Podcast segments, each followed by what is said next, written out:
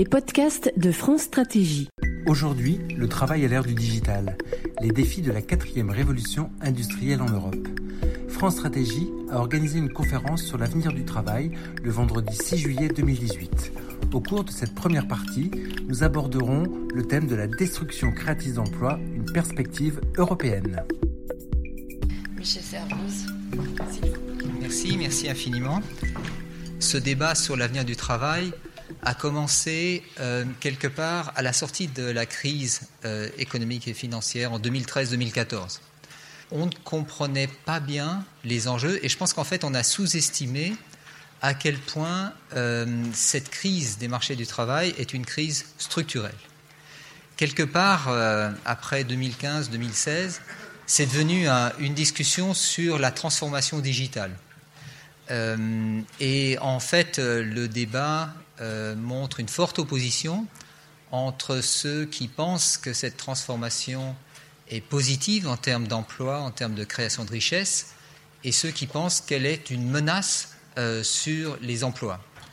Et je dirais quelque part au fond, euh, l'intelligence artificielle est l'incarnation de ce débat très antinomique. pour moi, ce qui est intéressant, c'est de voir à quel point en effet, ce débat est l'explication des problèmes de création d'emplois que nous connaissons depuis euh, la sortie de la crise économique et financière. Et je le dis euh, d'autant plus que je vois Laszlo Andor, qui est mon ancien patron, commissaire européen, avec lequel on a eu souvent des discussions sur essayer de comprendre pourquoi il n'y avait pas suffisamment de création d'emplois à la sortie de la crise économique et financière. Alors maintenant, ce que je voudrais dire en même temps, c'est que l'intelligence artificielle, ce n'est pas quelque chose de nouveau. Euh, et en fait, beaucoup d'entre vous, sinon chacun d'entre vous, vous avez un smartphone. Et en fait, ces smartphones contiennent déjà des applications d'intelligence artificielle, que ce soit Siri, que ce soit des applications euh, qui permettent dans votre caméra euh, de focaliser sur les visages. Ce sont des applications de l'intelligence artificielle. L'intelligence artificielle est un peu partout. Votre radiologiste utilise déjà des programmes d'intelligence artificielle. Les gardes de sécurité que vous rencontrez quand vous passez la sécurité à l'aéroport utilisent l'intelligence artificielle pour détecter des anomalies. Donc c'est quelque chose qui fait déjà partie de notre, vie euh, quotidienne. Ce que je voulais dire également, c'est que si on regarde euh, l'histoire économique, ça n'est qu'une succession de ruptures technologiques. Euh, ces ruptures technologiques se sont souvent mal passées. Et je crois que la question qu'on peut se poser aujourd'hui, c'est de savoir dans quelle mesure on peut essayer euh, de faire que cette transition, que cette transition, cette transformation digitale se fasse dans les meilleures conditions euh, possibles pour l'emploi. Ne serait-ce que pour vous donner un, exemple récent, McKinsey a fait une étude sur l'impact d'Internet en France et cette étude montre que si 500 000 emplois ont été détruits euh, dans les cinq dernières années, il y a eu aussi 1 200 000 emplois qui ont été créés. Donc ça fait quand même un solde net de 700 000 emplois, ce qui est quand même quelque chose de très positif dans un marché du travail qui est quand même pas euh, toujours euh, très dynamique dans le contexte français. Un autre exemple pour moi de rupture très forte, si vous regardez du côté chinois, en 25 ans, jusqu'à 2015, donc, il y a eu un tiers de la main-d'œuvre chinoise qui a basculé du secteur agricole vers le secteur manufacturier. Un tiers de la main-d'œuvre, vous pouvez imaginer l'impact. Donc, ces ruptures, je dirais que c'est quelque chose de traditionnel dans l'histoire euh, économique. Euh, elles se sont produites aussi dans notre pays, dans les pays européens, je dirais sans difficulté extrême. Pensez au fait que les salles de marché de nos banques fonctionnaient avec, des traders encore récemment. Aujourd'hui, ces traders, en grande masse, ont été remplacés par des algorithmes. Ce changement s'est fait, je dirais, de façon relativement facile.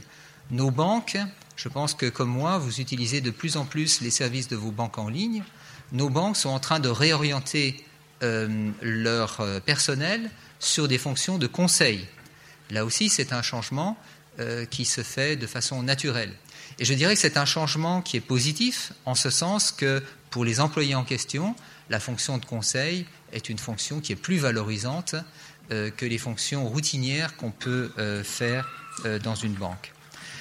Moi, ce que je voudrais également souligner, c'est que cette transformation digitale, même si elle est anxiogène, en réalité, si on regarde à un plan européen, est positive en termes d'emploi.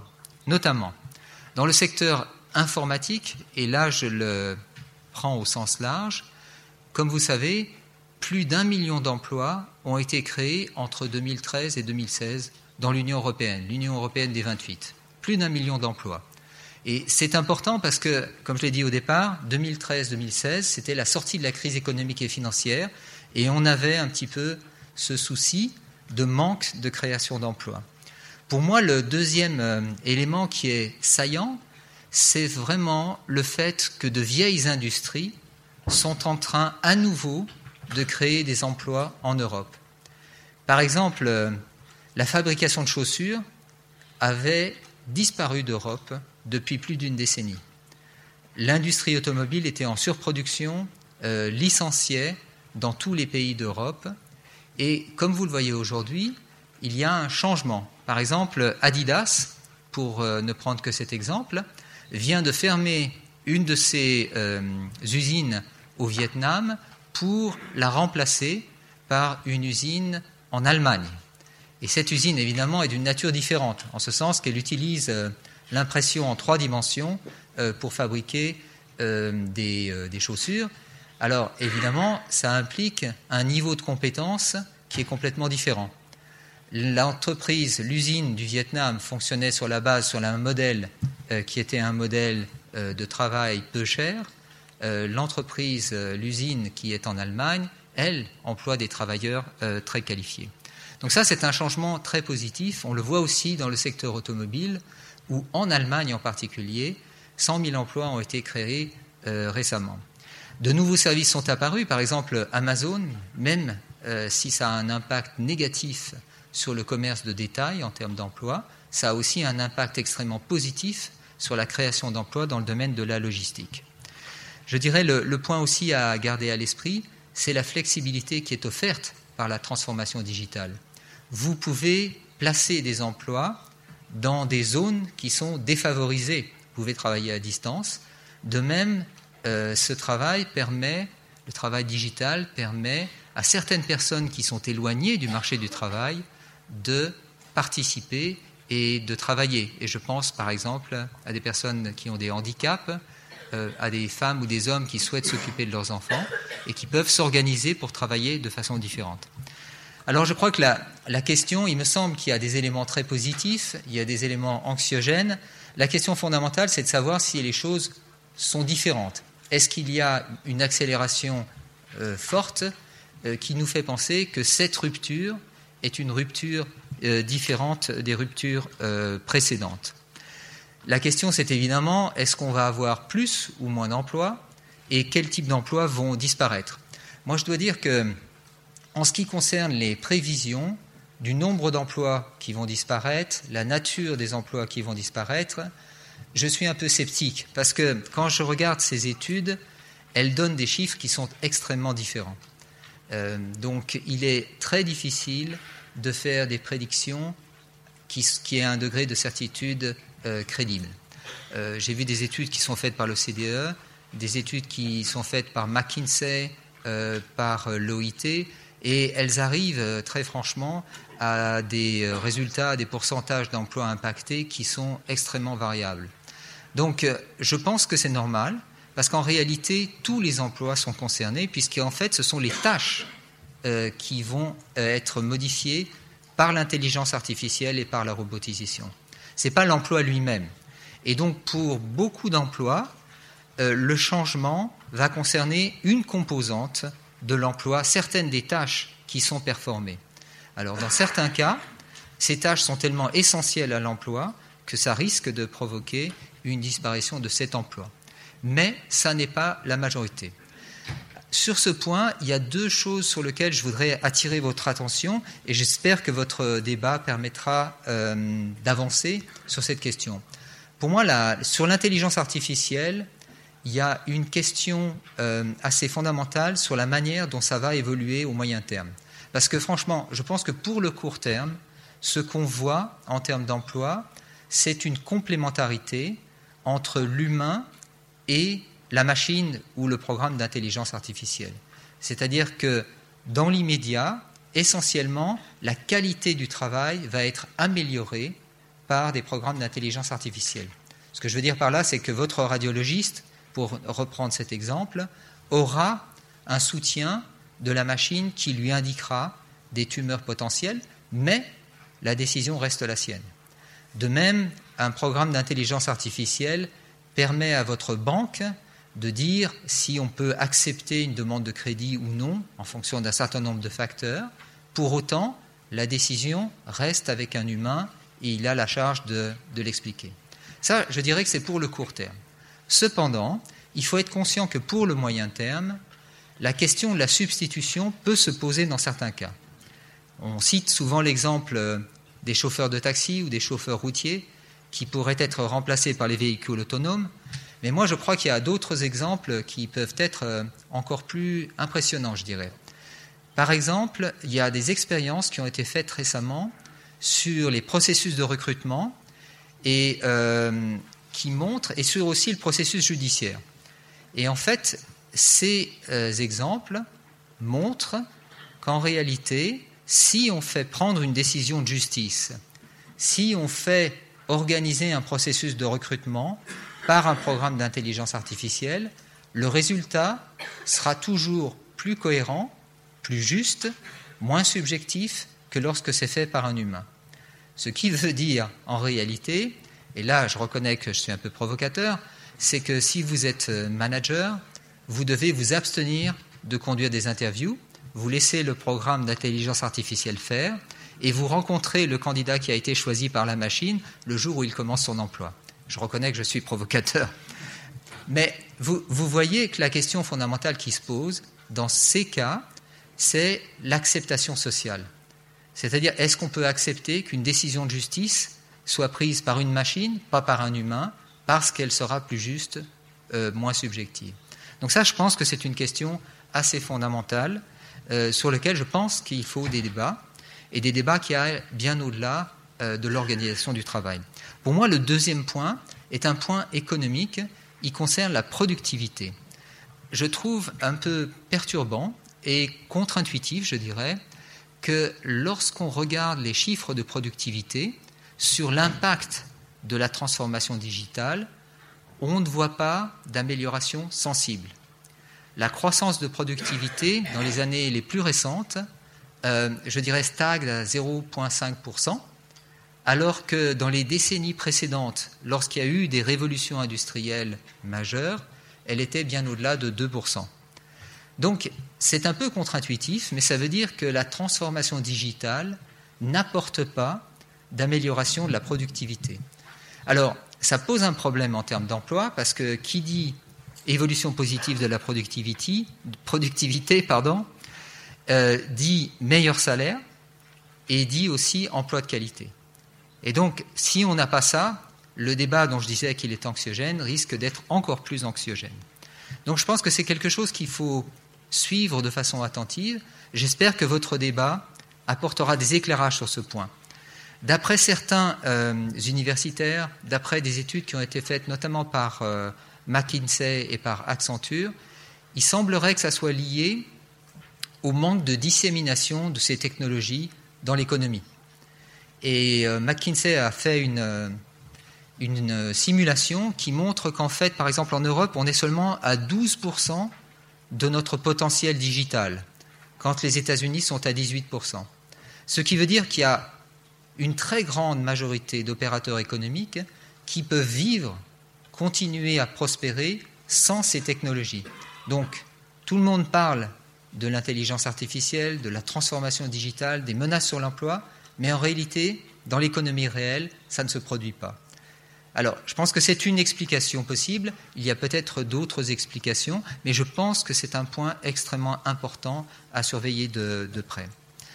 Je voudrais euh, peut-être également euh, souligner pour votre débat, puisqu'après tout, euh, le président de la Commission européenne, qui est lui-même confronté à, je dirais, des arguments sur le risque qui est créé par la robotisation, l'intelligence artificielle, m'a demandé de faire un rapport. Et je vais évoquer cinq points qui, pour moi, sont des questions à résoudre et sur lesquelles euh, j'espère que vos discussions vont apporter euh, des éléments de réponse. Pour arriver à ce que l'intelligence artificielle soit positive en termes d'emploi, mais euh, je dirais aussi en termes social, il y a cinq points qui sont essentiels. Tout d'abord, on parle de transition, et ces transitions d'emploi à emploi devront être réduites au maximum. On va en effet dans une économie qui est plus volatile. Tout à l'heure, je disais qu'on a du mal à faire des prévisions sur les emplois qui vont être créés dans l'avenir, le type d'emploi, quels seront les nouveaux emplois. Donc pour cela, il faut préparer euh, les travailleurs à des transitions qui seront plus fréquentes. Et là, pour moi, il y a deux points euh, qui sont particulièrement importants en termes d'éducation. Le premier point, et je m'excuse, j'utilise le terme euh, anglais, il s'agit des soft skills. Il est établi que les machines peuvent accomplir les tâches routinières. En revanche, toutes les tâches qui nécessitent créativité, résolution, pensée critique, travail en équipe, elles resteront du domaine de l'humain quelles que soient les avancées de l'intelligence artificielle. Pour autant, si vous regardez les cursus éducatifs, qu'il soit au niveau de l'éducation primaire, secondaire ou universitaire, vous constaterez comme moi que ces soft skills sont largement absents des cursus. Il y a des efforts qui ont été faits euh, très récemment, mais très franchement, c'est absent. Euh, je dois même dire qu'en fait, euh, la plupart d'entre nous utilisent chaque jour ces soft skills. C'est ce qui fait, j'espère et je crois, notre valeur au travail. Moi, j'ai un diplôme en droit et un diplôme de sciences politiques. Je peux vous dire que mon diplôme en droit m'a servi quasiment jamais euh, pendant toute ma carrière. En revanche, j'ai appris des soft skills et c'est eux qui ont fait la différence. Donc, je pense que ça, c'est un point très important, mais qui nécessite des discussions probablement difficiles avec euh, ceux qui sont responsables du système éducatif. Le deuxième point que je voulais souligner, c'est si on va dans une période où vous avez beaucoup de transitions, on a l'habitude de dire euh, que nos enfants vont changer d'emploi très régulièrement. Désolé. Je peux essayer de parler fort, mais ma voix ne porte pas énormément. Donc je continue quand même.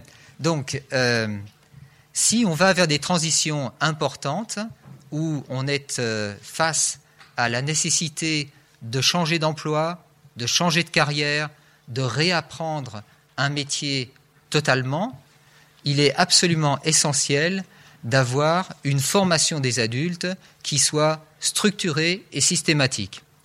Et là, je dois dire, le problème, c'est que si vous regardez la formation des adultes, on parle de formation tout au long de la vie, en réalité, on a très peu. D'une part, ceux qui en bénéficient, en particulier en France, c'est essentiellement ceux qui ont le plus haut niveau euh, de compétences. Ceux qui ont les niveaux plus faibles de compétences en bénéficient moins. Là aussi, c'est un peu euh, contre-intuitif. Deuxièmement, ça n'est pas organisé comme une vraie formation, comme une vraie école. Vous avez des programmes qui vous permettent, si vous étiez charpentier, d'apprendre le métier de conducteur de grue ou le métier d'électricien. Euh, sur une durée assez courte, mais par exemple, les soft skills en sont absents. Et euh, donc, c'est quelque chose qui nécessite, je pense, une, structuration et une systémisation. Non, je crois que ça marche maintenant. Merci, merci quand même. Et oui, oui. Euh, donc ça, c'est un, point très important, peut-être le plus important. Le deuxième, c'est il faut construire une capacité d'intelligence artificielle en Europe. Euh, il y a un projet de laboratoire franco-allemand. Euh, je pense que c'est une initiative très intéressante. Je pense en même temps qu'elle n'est pas suffisante. Il faut développer un triangle entre les chercheurs, les universitaires et les investisseurs. Et là, par exemple, au Canada, il y a des expériences extrêmement intéressantes d'arriver à rejoindre ces trois euh, parties du triangle dans la même enceinte, permettre aux chercheurs de travailler directement avec les investisseurs, par exemple sur des programmes d'intelligence artificielle. Au passage, je me permets de souligner qu'au Canada, vous avez la possibilité de donner un visa en deux semaines à un chercheur qui vient euh, travailler au Canada. En Europe, nous avons des processus très compliqués et vous savez peut-être que notre proposition européenne de Blue Card est bloquée au Conseil. Euh, donc, deux autres points rapidement. La protection sociale. Si on a beaucoup de transitions sur le marché du travail, il faut organiser la protection sociale de façon différente. En France, on a commencé avec euh, ce compte euh, unique de protection sociale. Je pense que c'est une bonne idée qu'il faut développer sous forme de, compte universel. Je pense qu'il y a aussi une question sur le dialogue social. En effet, les partenaires sociaux, euh, dans une évolution de l'économie où il y a beaucoup plus de freelance, beaucoup plus d'auto-entrepreneurs, doivent euh, réinventer leur euh, rôle pour répondre à cette nouvelle demande. Maintenant, je voudrais finir par, en conclusion, deux points qui concernent non pas le domaine du travail, mais plutôt l'acceptation sociale. Vu le caractère anxiogène en particulier de l'intelligence artificielle, je pense qu'il y a un besoin de répondre aux attentes et aux interrogations des citoyens. Et il me semble qu'il faut une gouvernance. Alors on peut envisager plusieurs solutions. Euh, on peut envisager une déclaration solennelle. Google euh, vient de sortir euh, le mois précédent un, des principes qu'ils s'appliquent à eux-mêmes pour l'intelligence artificielle, pour maîtriser certains usages. Par exemple, ils s'engagent à éviter toute application militaire de leur intelligence artificielle.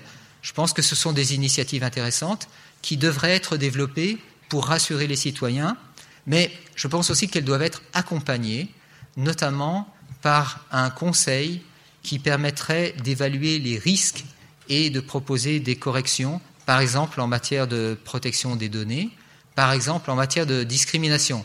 Parce que, comme vous le savez, l'intelligence artificielle repose sur les données qui sont rentrées sur le système.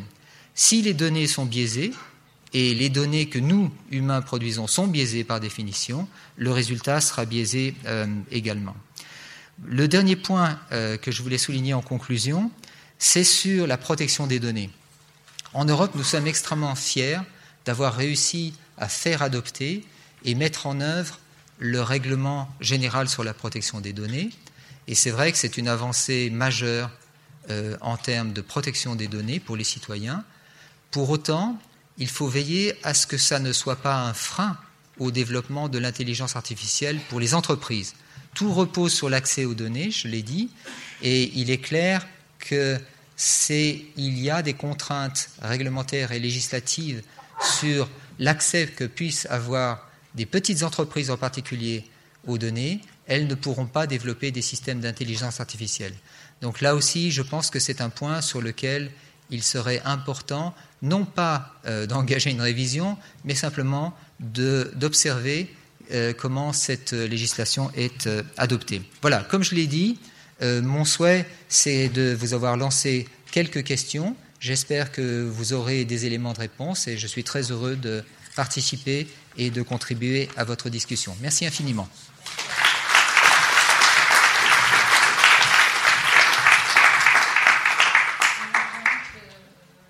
Donc Florian, euh, Jacqueline et Max vont vous faire une présentation de ce qui a été euh, l'opportunité du colloque, puisque euh, ont euh, coordonné un livre qui s'appelle Work in the Digital Age et qui donc rassemble un nombre de contributions européennes significatives et avec une comparaison qui, je pense, est une première s'il vous plaît. Et je vais inviter les membres de la table ronde suivante à monter également pour qu'on ait moins de Simplement, euh, Florian, euh, Jacqueline, uh, you have only 20 minutes.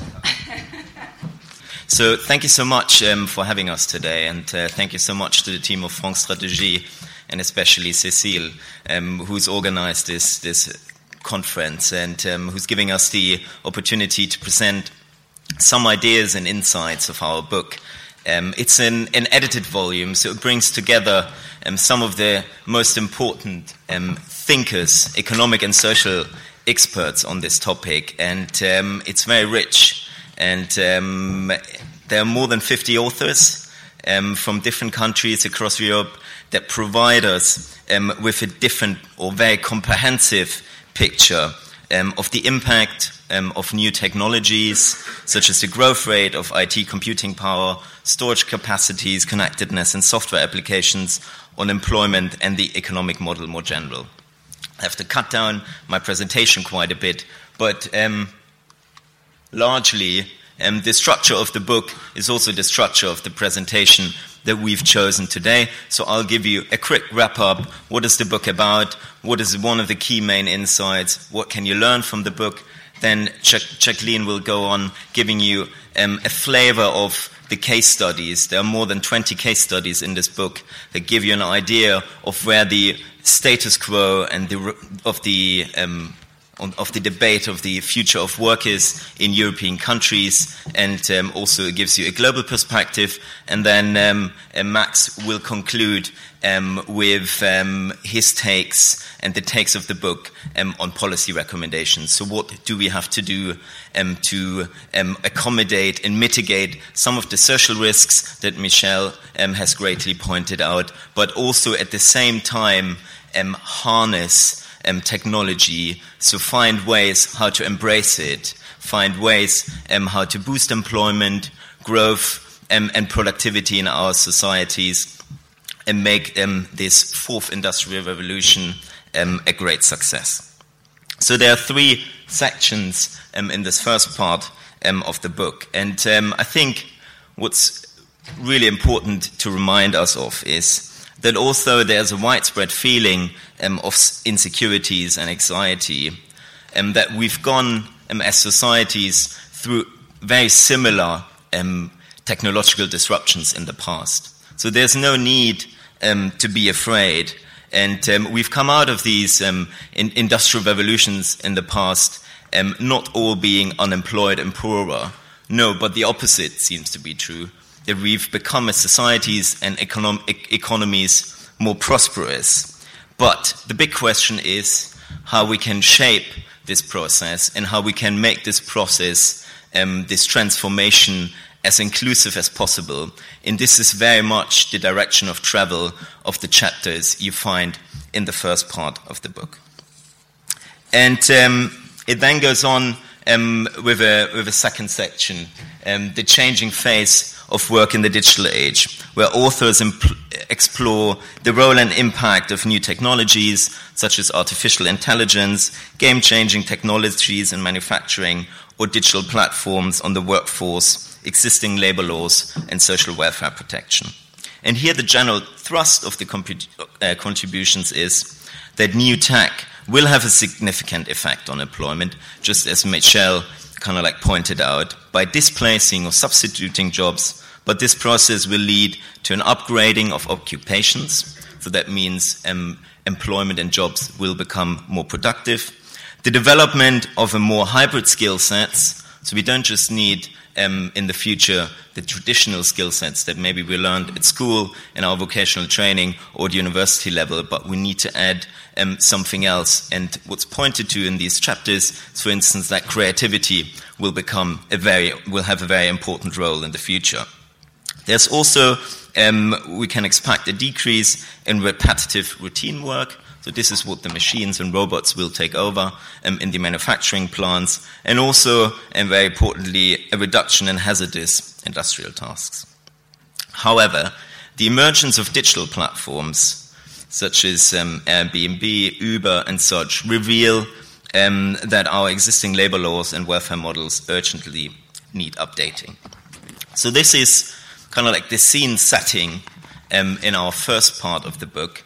And as I said in the second part, this is what Jacqueline will tell you about in a moment. We will, or we have explored, or authors have, have explored, what this impact looks like um, in 21 case studies, so 17 European um, countries, plus the US, uh, India, and Canada.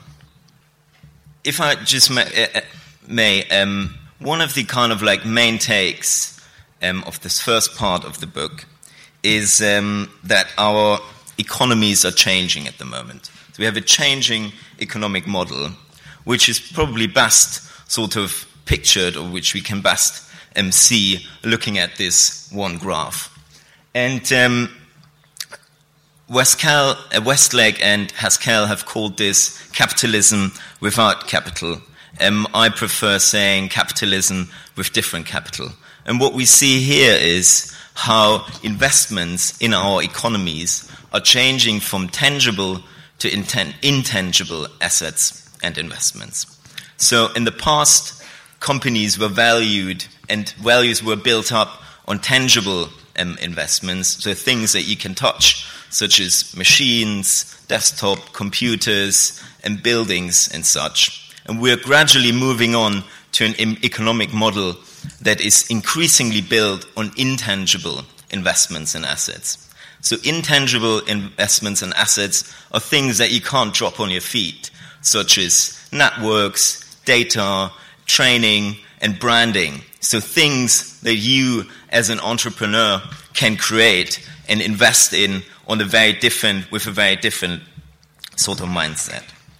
And this, this change, so here we see um, kind of like data for the US, but there's also data in the book that show, um, um, on Europe that shows that um, the intangible investments have risen considerably as a share of GDP. They're up to 14.3% now, and uh, the tangible investments have gone down to 9.5%. And this is a trend that we see um, across developed um, countries, across the OECD, and in some countries, including the US, Finland, the United Kingdom, intangible investments become increasingly more important. And this, this development blurs our understanding of of traditional manufacturing and service industry. Just take Rolls Royce as an example that used to manufacture um, turbine engines for airplanes. So that was well, one of their key um, business models and services. Now they've moved on of selling aviation hours to its customers. So it's not just the physical product, but it's also um, a big service package that comes along with it that services the physical good. And for this, for these services, um, Rolls-Royce needs networks, it needs um, a more complicated, sophisticated value chain, artificial intelligence, and highly trained workers. These are all intangible assets. And as this economic model is changing, there are two accelerators who kind of like um, magnify this digital transformation. The first one is that um, these intangible assets, such as information, data, and software, become more widely available, so the costs of production of goods and services go down. And secondly, and closely connected to this, the powerful penetrating use and availability of this data, information, and services allows for huge scalability and spillovers. So, given the economic impact, input you put in as a company, you can generate um, vaster profits on, on, on, this, um, on the given kind of like capital stock. So, what does this mean, and what are the consequences of this? Well, first, um, we see that business models are increasingly well built on venture capital. And especially the US and China have been very successful in creating a unique ecosystem of different types of new venture capitalism. And this means that entrepreneurs have convinced investors of the opportunity of great capital gains, which has resulted in an enormous flow of capital into private equity and venture capital. And these, as I've just sort of tried to, to point out, giving the two accelerators, there is a possibility for investors um, to make use of this private capital and um, receive huge gains um, from these production assets in a dematerialized um, economy, which um, may be so vast and up to the extent um, that it creates a winner take all dynamic markets. So, this is what we have seen in some sectors of our economies where Amazon, Facebook, or Google are gradually moving on to have sort of um, monopolies in their niche or in their industries and in some regions. And this flow of private capital, um, private equity into these new business models that are emerging and that are increasingly built um, on digital assets and the, in a dematerialized economy um, have huge consequences um, for workers, but also for the economy overall.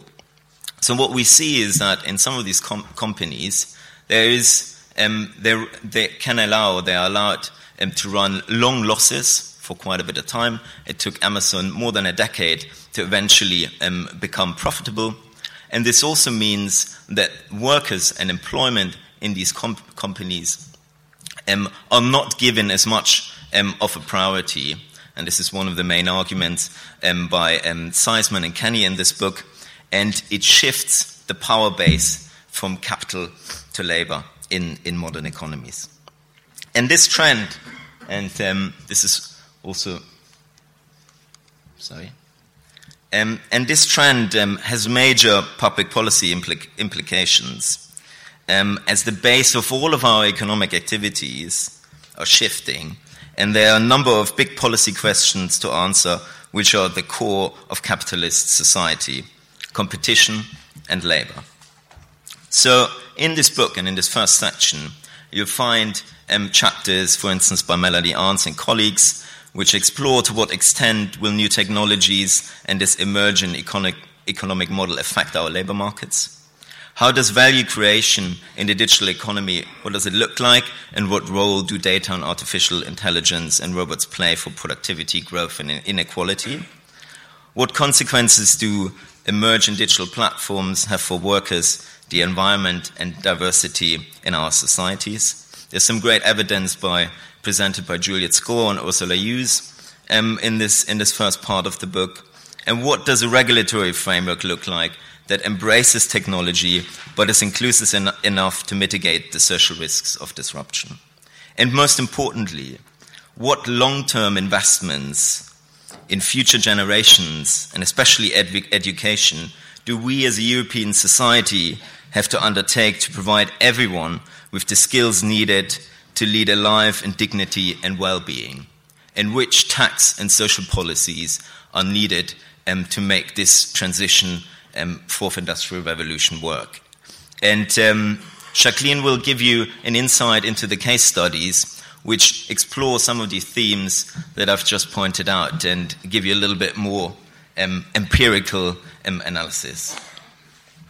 Right, I'm Jackie, all. Oh, go that one. Yeah, that one first, please. Euh, premièrement, je voudrais remercier Cécile et toute l'équipe de France Stratégie. Euh, je veux remercier d'être venu parce que évidemment il y a plein de gens en France qui s'intéressent à discuter ces, ces choses ici. Euh, on a pensé de faire la présentation en français, mais il y avait des gens qui me conseillaient peut-être ça va être un peu comme Jane Burke in digital. So uh, pour ça, j'ai uh, vais aller uh, retourner en anglais. And just to reassure Cécile, so sorry, translation team, I need you back on. We're going into English. Um, just to reassure Cecile, we've now met 10 o'clock, so I move to the next session. But don't worry, we will do our best. And I've even employed a little bit of digital technology to allow me to make sure I speak for less than 10 minutes. Okay, very, very briefly, the second part of the book. I think this is a fantastic book, and my co editors are absolutely brilliant, even if their team isn't in the Mondial, um, for those who are interested for world class football. Um, they've been brilliant working together. It was initially their idea to bring this. I think what's good about this book, because there are a lot of books on this topic, there is no book that actually systematically compares what is happening in different European countries. A lot of it assumes there is a big wave of the fourth industrial revolution. It's coming soon, like a tsunami, and it'll hit you, so watch out, duck and cover.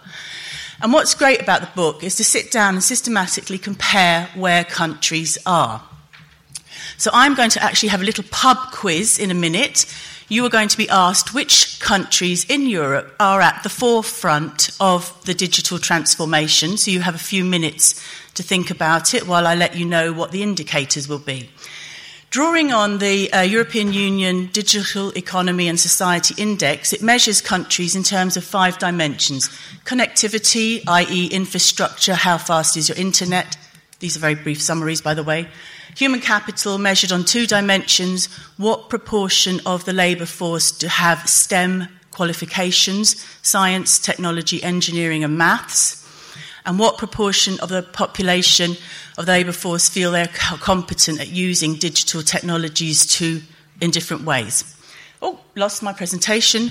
The third bit measures um, citizens' use of uh, we, yeah, citizens' use of the internet. So, how do people do online banking, streaming, buying, etc. The fourth dimension looks, and this is a very important dimension, how far are enterprises using digital technologies in terms of cloud computing, e-commerce, e-invoicing, etc. That is really key measure, and this is based on Eurostat data. And the fifth measure, which is also very interesting, is looking at to what extent governments have used e government so that the citizens can access public services through the internet. Right. Who, which countries are at the top of the digital density index? Quick answers. Who do you think? Pardon? Finland? Estonia? Zut alors! Who else? Sweden? What about the Germans? Where are they? Where's, where are the French? Coming soon. Watch this space. Right, let's go to the next one. Very briefly, and this is just a rough aggregate measure, but nevertheless it's interesting because it allows us to look above our own country. The front runners are Denmark, Sweden, Finland, and the Netherlands not far after Ireland, I'd point out. You might notice my name is, suggests I have some affiliation there. And the UK. Denmark, I'm sorry, Germany, uh, much to Mac's chagrin, was only slightly above the European average and below Spain, but he was a bit fed up about that. And unfortunately, France is well below the European average on these measures, which is a cause for concern, as some of the chapters in our book point out. Because in France, you have had a lot of discussion about this, and I think the key question that you're really faced with is even though you're discussing it, why are you not yet delivering it? That is actually your problem. Right, let's have a quick look. right, okay, that's it, bye. Quick look at some of the indicators because I've only got 3.5 minutes left. Right, very briefly, these look at skills only. So it looks at the red um, bars indicate who are the proportion of the labour market with STEM qualifications. Here we find Finland, the Netherlands, Sweden, and, surprise, surprise, the UK at the top four, Finland quite far in advance. Germany's coming in better then, Ireland's not far behind, France is not far behind with Belgium, and they're all above the EU average, which suggests that in these countries they are actually producing quite highly qualified people above the EU average. Can we go to the next slide? Thank you. If we look at what's happening in firms, to what extent is digitalisation actually implemented in these firms uh, across a range of dimensions they measure?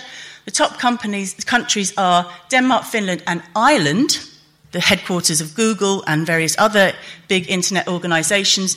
Germany comes in just above the EU average. The UK is below, and France as well.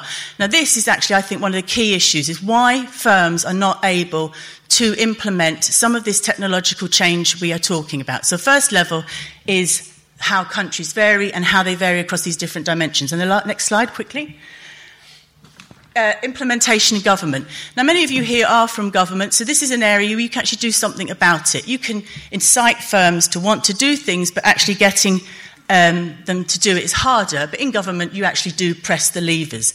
So, what do we find here? Finland. Estonia is one of the champions of e government in Europe. Very, very interesting. Why is that the case?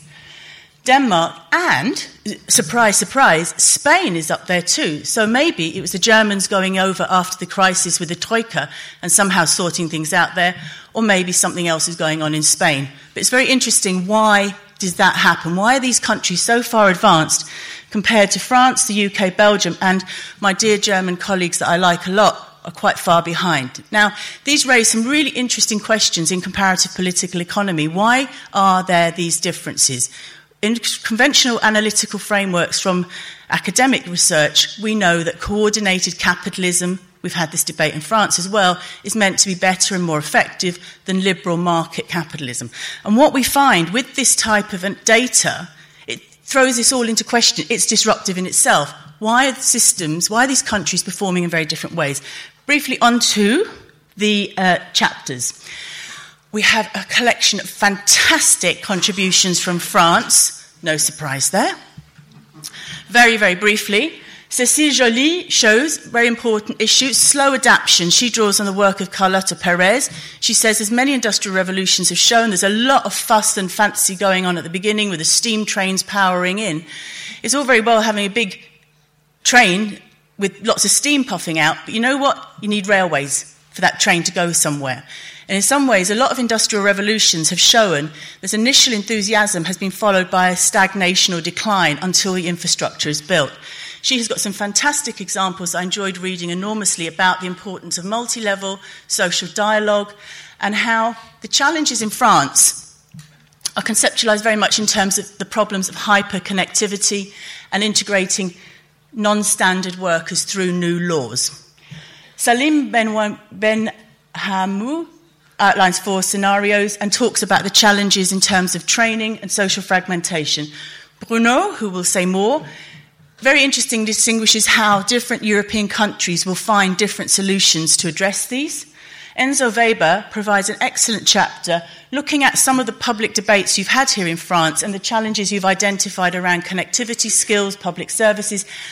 Very important, the lack of venture capital and political awareness, which is strong, evidenced by this event, about some of these gaps despite a lot of initiatives. So the issue is okay, you've got all these initiatives, are they going to be more than talking about it? When are you going to actually get some traction on making it happen? Okay, and the last slide, and I've only got two minutes left. You'll be pleased to hear, Cécile. Voila. What can we learn from the forerunners? Yep, one more slide. Oh, it's not working. So, uh, dun, dun, dun, can talk amongst yourselves. Okay, here we go. Lessons from the front runners. So, the chapters in the book that look at four of the front runners are Denmark, the contributors there talk about the importance of employee employer negotiations with trade unions, and their emphasis there, very much the Danish model, is about negotiated voluntary agreements. They argue are better than legislation, which is quite a different take to the statist form of capitalism we have in France. Finland is also a very interesting chapter. They talk about the issue about improving upskilling. They also emphasize the importance of tripartite coordination. But they also point out, very interestingly, these things did not go down easily. There was a lot of uproar and mistrust in Finland against government initiatives to uh, introduce a wage freeze, to increase working time, to reduce holiday pay, and to transfer the costs of social security to employees. This met a lot of hostile opposition from the trade unions with a lot of negotiation and compromise, and eventually the trade unions agreed not to strike but to accept some of these initiatives. So it's very important to think that these countries are at the forefront, it's not because it's all nice and cozy and hygge, as they like to say in Denmark and Sweden. It's not just everybody's nice to each other there, but there are some really serious issues about drawing the boundaries between different levels of um, Right, I have one second left. Uh, Sweden, again, the emphasis is on co determination, active labour market policies. And the Netherlands also talks about issues of uh, a whole range of issues there. What characterises some of these countries are about corporate tripartite relations and how these are managed. And now I will very seamlessly hand over to Max, who's going to talk about what the issues are that we identified in the book. Um, hi. As, as we're facing like uh, serious time scarcity, I'm restrict myself to two or three minutes, I guess. Uh, wow. So many, many the, the challenges to to fed like to uh, wrap up 300 now 650 pages, right? And three and a half minutes. Um, so um, so basically, I'm going to read out kind of let's say eight major takeaways of what progressive government like policymakers uh, could learn by uh, reading this book. So the first one is um, don't fall for the dominant discourse, use the right map. So in our perception, um, there's all this disruption talk going on at the moment. And I mean, yes, of course, um, there are serious things happening with regard to, to technology, but um, there's also this kind of technological solutionism where you think that basically technology is providing a solution to all social questions. And um, secondly, this kind of technological determinism where you think that technology renders only one future world of work um, possible. And we would argue rather for futures of work and for discretion with regard to implement, uh, implementing different kind of scenarios. And um, kind of raising the, the, the, main question are we using the right maps basically to understand what, what the challenges are and um, shouldn't we rather work on kind of finding the right maps to navigate the challenges um, ahead and looking at different kind of scenarios of how to, how to deploy technology actually um, secondly um, i think we have to become much more serious um, about high quality initial education and training. And obviously, that is not only about teaching kids um, how to code, but more about, I mean, when you look at the OECD work, about fundamental skills and basically about skills technology makes important. So, all this issue of complementarity and the humanities and soft skills Michelle has been talking about. Um, thirdly, um, this is machine man machine interaction. I'm so sorry. Um, so basically, I think like th- thirdly, uh, the challenge is to to build institutions that foster employability and guarantee uh, secure transitions. Um, I mean, also as as Michelle has been alluding to, uh, lifelong learning in most European countries is, is cheap talk. And um, the question is how can we basically provide the institutions um, that then again provide information and financing um, of good transitions as opposed to merely rea- reactive measures we mostly see in, uh, in European countries. Um, and then, thirdly, um, fourthly, uh, so the, the, the, question of the platform economy, uh, Florian has been talking about. I mean, this is something we will debate in um, Roundtable 2 about um, platforms not being very prevalent in Europe at the moment, but having the potential to working towards kind of a distributed workforce where um, companies and individuals are far less uh, entangled. And the question is, what does that mean for uh, this kind of ontological ambiguity you increasingly get into, where uh, the question is, what, what is actually an employee, what is uh, a company, what is an employment relationship, and how do you how do you manage this ontological ambiguity from you know like pushing more um, people into an employment status, or rather uh, thinking about some kind of hybrid um, employment status in between of dependent and independent. Um, point five is about. Um, this is really a bit annoying. I'm so sorry digital transformation. Yeah. So um, the, the, the, fifth issue we are talking, we're going to talk about in, in Roundtable 4 is the issue of tackling income and wealth inequality via tax transfer and also issues of ownership. So uh, thinking about should we um, distribute access to, to data, for example, more, more equitable. Um, then point six, um, quite important to us, I guess, the, the issue of reinventing the state as a lead investor uh, and going for mission oriented innovation. So, um, in our perception, all this fear you see at the moment with regard to te- uh, digital uh, transformation is very much about speed uh, without direction. And uh, a major challenge for progressive policymakers will be actually to think about what are like the big societal projects we are working towards. What are the big missions, so to say? And particularly in the case of artificial intelligence, um, what are we um, um, what are we developing actually um, AI to do? Point seven, we called Mind the Regional Gap, Make Regional Development Great Again. Um, when you look at the digital transformation, it's quite interesting to see that place doesn't become less important, but even more important. Uh, you see some kind of sorting mechanisms going on where the good workers and the good companies, so to say, are increasingly uh, focused, like in the big um, cities. Uh, you see the, the impact of the digital transformation being spatially um, concentrated. So the regional dimension is super important to actually uh, delivering on uh, progressive policy goals. And then the last point. Um, we, we, we argue for envisioning a good working society that includes all work, uh, all forms of work. So, um, I mean, as, as you all know, our societies only function because we have unpaid domestic work, because we have civic labor, all these kind of things. And um, what, what we see is um, on the horizon some kind of a, a policy approach that works towards a good life and a good society that is about a self chosen compilation of exactly these kind of activities. So, dependent employment, uh, civic labor, uh, domestic work, all different kind of activities. And uh, we should actually make use of this debate we are currently having about technology, about the digital transformation, to actually think about what a good working society should look like. That's it from my part. Thank you so much.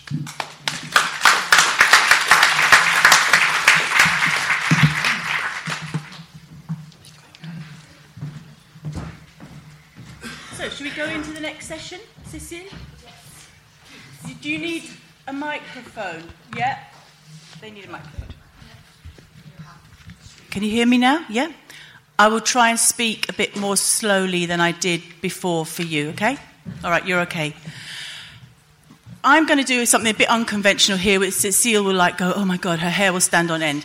First of all, before I introduce our fantastic panel here, I do want to make sure that this event allows people not just to listen, but to ask questions. So, does anybody have any questions they would like to raise in relation to that presentation or in terms of what's coming up next? I'll take those questions now and maybe they will get answered in the panel, but we can follow them up. But at least it allows us to gauge what you're interested in knowing about. So, any questions? This is not a university seminar. You are allowed to speak. Give it another go. Any other questions? Yeah, go on. And could you also say who you are? And you can say it in English, French, German, Italian, whatever you like. Okay, thank you very much. My name is Joost Van Eersel. I am from the Netherlands. Um, have you um, examined the uh, differences in the member states between so called consensual approaches and conflictual approaches? You mentioned Finland. Now, Finland was very con- uh, consensual and it was the, uh, the Nokia revolution that brought about the conflict between uh, the trade unions and, um, and uh, uh the employer side. But basically, it is a consensual oriented country. That goes for Denmark, that goes for Sweden, that goes for the Netherlands, and therefore they are frontrunners. Very interesting contribution. Nobody is going to answer that yet, but it's a theme that will be picked up because it is a key issue around the role of cooperative uh, relations within industrial relations setting. Any other questions we want to pick up? Because this is your chance to ask them now. Concisely, please. Um, I'm Henri Serre from the French Ministry of Industry. I wonder if you have met the Vous préférez en français? Bon, alors je vais le faire en français. Euh, euh, oui, je voulais savoir si vous avez euh, rencontré dans votre étude euh, un certain niveau de priorité les questions de cybersécurité et non pas seulement les questions de protection des données personnelles, mais aussi de, de résilience du système en cas d'attaque ou en, cas de, euh, euh en, en, cas d'attaque euh, volontaire, enfin soit d'un État ou soit euh, à, à, titre criminel, et la capacité donc de l'économie à, à, à continuer à fonctionner dans des cas dégradés. Okay, we'll pick the point up around that. One last question that you're allowed. Oh, we've got two now, getting warm. Okay, very briefly, you two over there, and then we can uh, then we go to the panel for them to give a five-minute contribution about how they see the world, and then we'll open it up to a wider debate. Okay, Cecile? Yeah. Okay. Yes, uh, I am Jean-Gabriel Rémy. I'm of the same uh, organization as Henri Serre. Euh, donc en français. Euh, je compléterai la, la, la, question posée par Henri Serre par le problème des composants. Vous avez peut-être vu que euh, Monsieur Trump euh, a failli faire faire faillite à ZTE en lui interdisant d'avoir des, des, puces Intel. Euh, et ça, ça peut arriver sur l'Europe s'il décide de couper les vivres à l'Europe. Est-ce qu'on peut faire vivre la quatrième révolution industrielle sans avoir de puces de grande puissance, fournies par les États-Unis seulement. Ooh. Right. Think about it. Last question for this session. Yep, that person at the back, and then that's that man there in the pale blue shirt. And then uh, we'll go to our panel. Eric Laure, consultant en urbanisme. Euh, Monsieur Servoz a évoqué la notion de court terme et moyen terme. Est-ce que vous pourriez donner des horizons de temps des transformations en cours Est-ce qu'on parle de 10 ans, 20 ans, 30 ans sur ces transformations que vous évoquez Okay. Some of my colleagues here will pick those questions up and we'll pick them up at the end as well, just to get an idea of what you're interested in.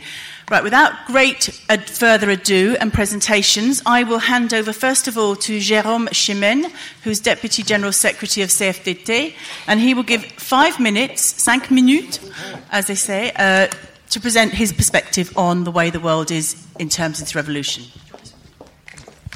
Minutes. Merci. Oui, je sais, c'est horrible. Euh, oui, très rapidement. Ben, je, j'avais fait une petite présentation parce que je préfère écrire parce que cinq minutes pour un syndicaliste, c'est tout à fait horrible. Euh, j'ai, j'ai particulièrement apprécié euh, la présentation de M. Servos parce qu'il y avait déjà beaucoup de choses dedans, donc ça, ça va éviter de me répéter. Euh, en tant qu'organisation syndicale, euh, alors pourquoi la CFDT cadre déjà? Car on a vu en effet que la transformation numérique en France a évidemment d'abord touché les cadres. Donc euh, on a vraiment été euh, très très vite questionné euh, sur ces questions. C'est d'ailleurs très intéressant de voir que euh, quand on interroge un petit peu nos amis, syndicalistes et, et, aussi les salariés évidemment, c'est de voir la différence de perception. C'est-à-dire que tous ont à peu près une vision globale de la transformation numérique, de l'impact du numérique sur le travail.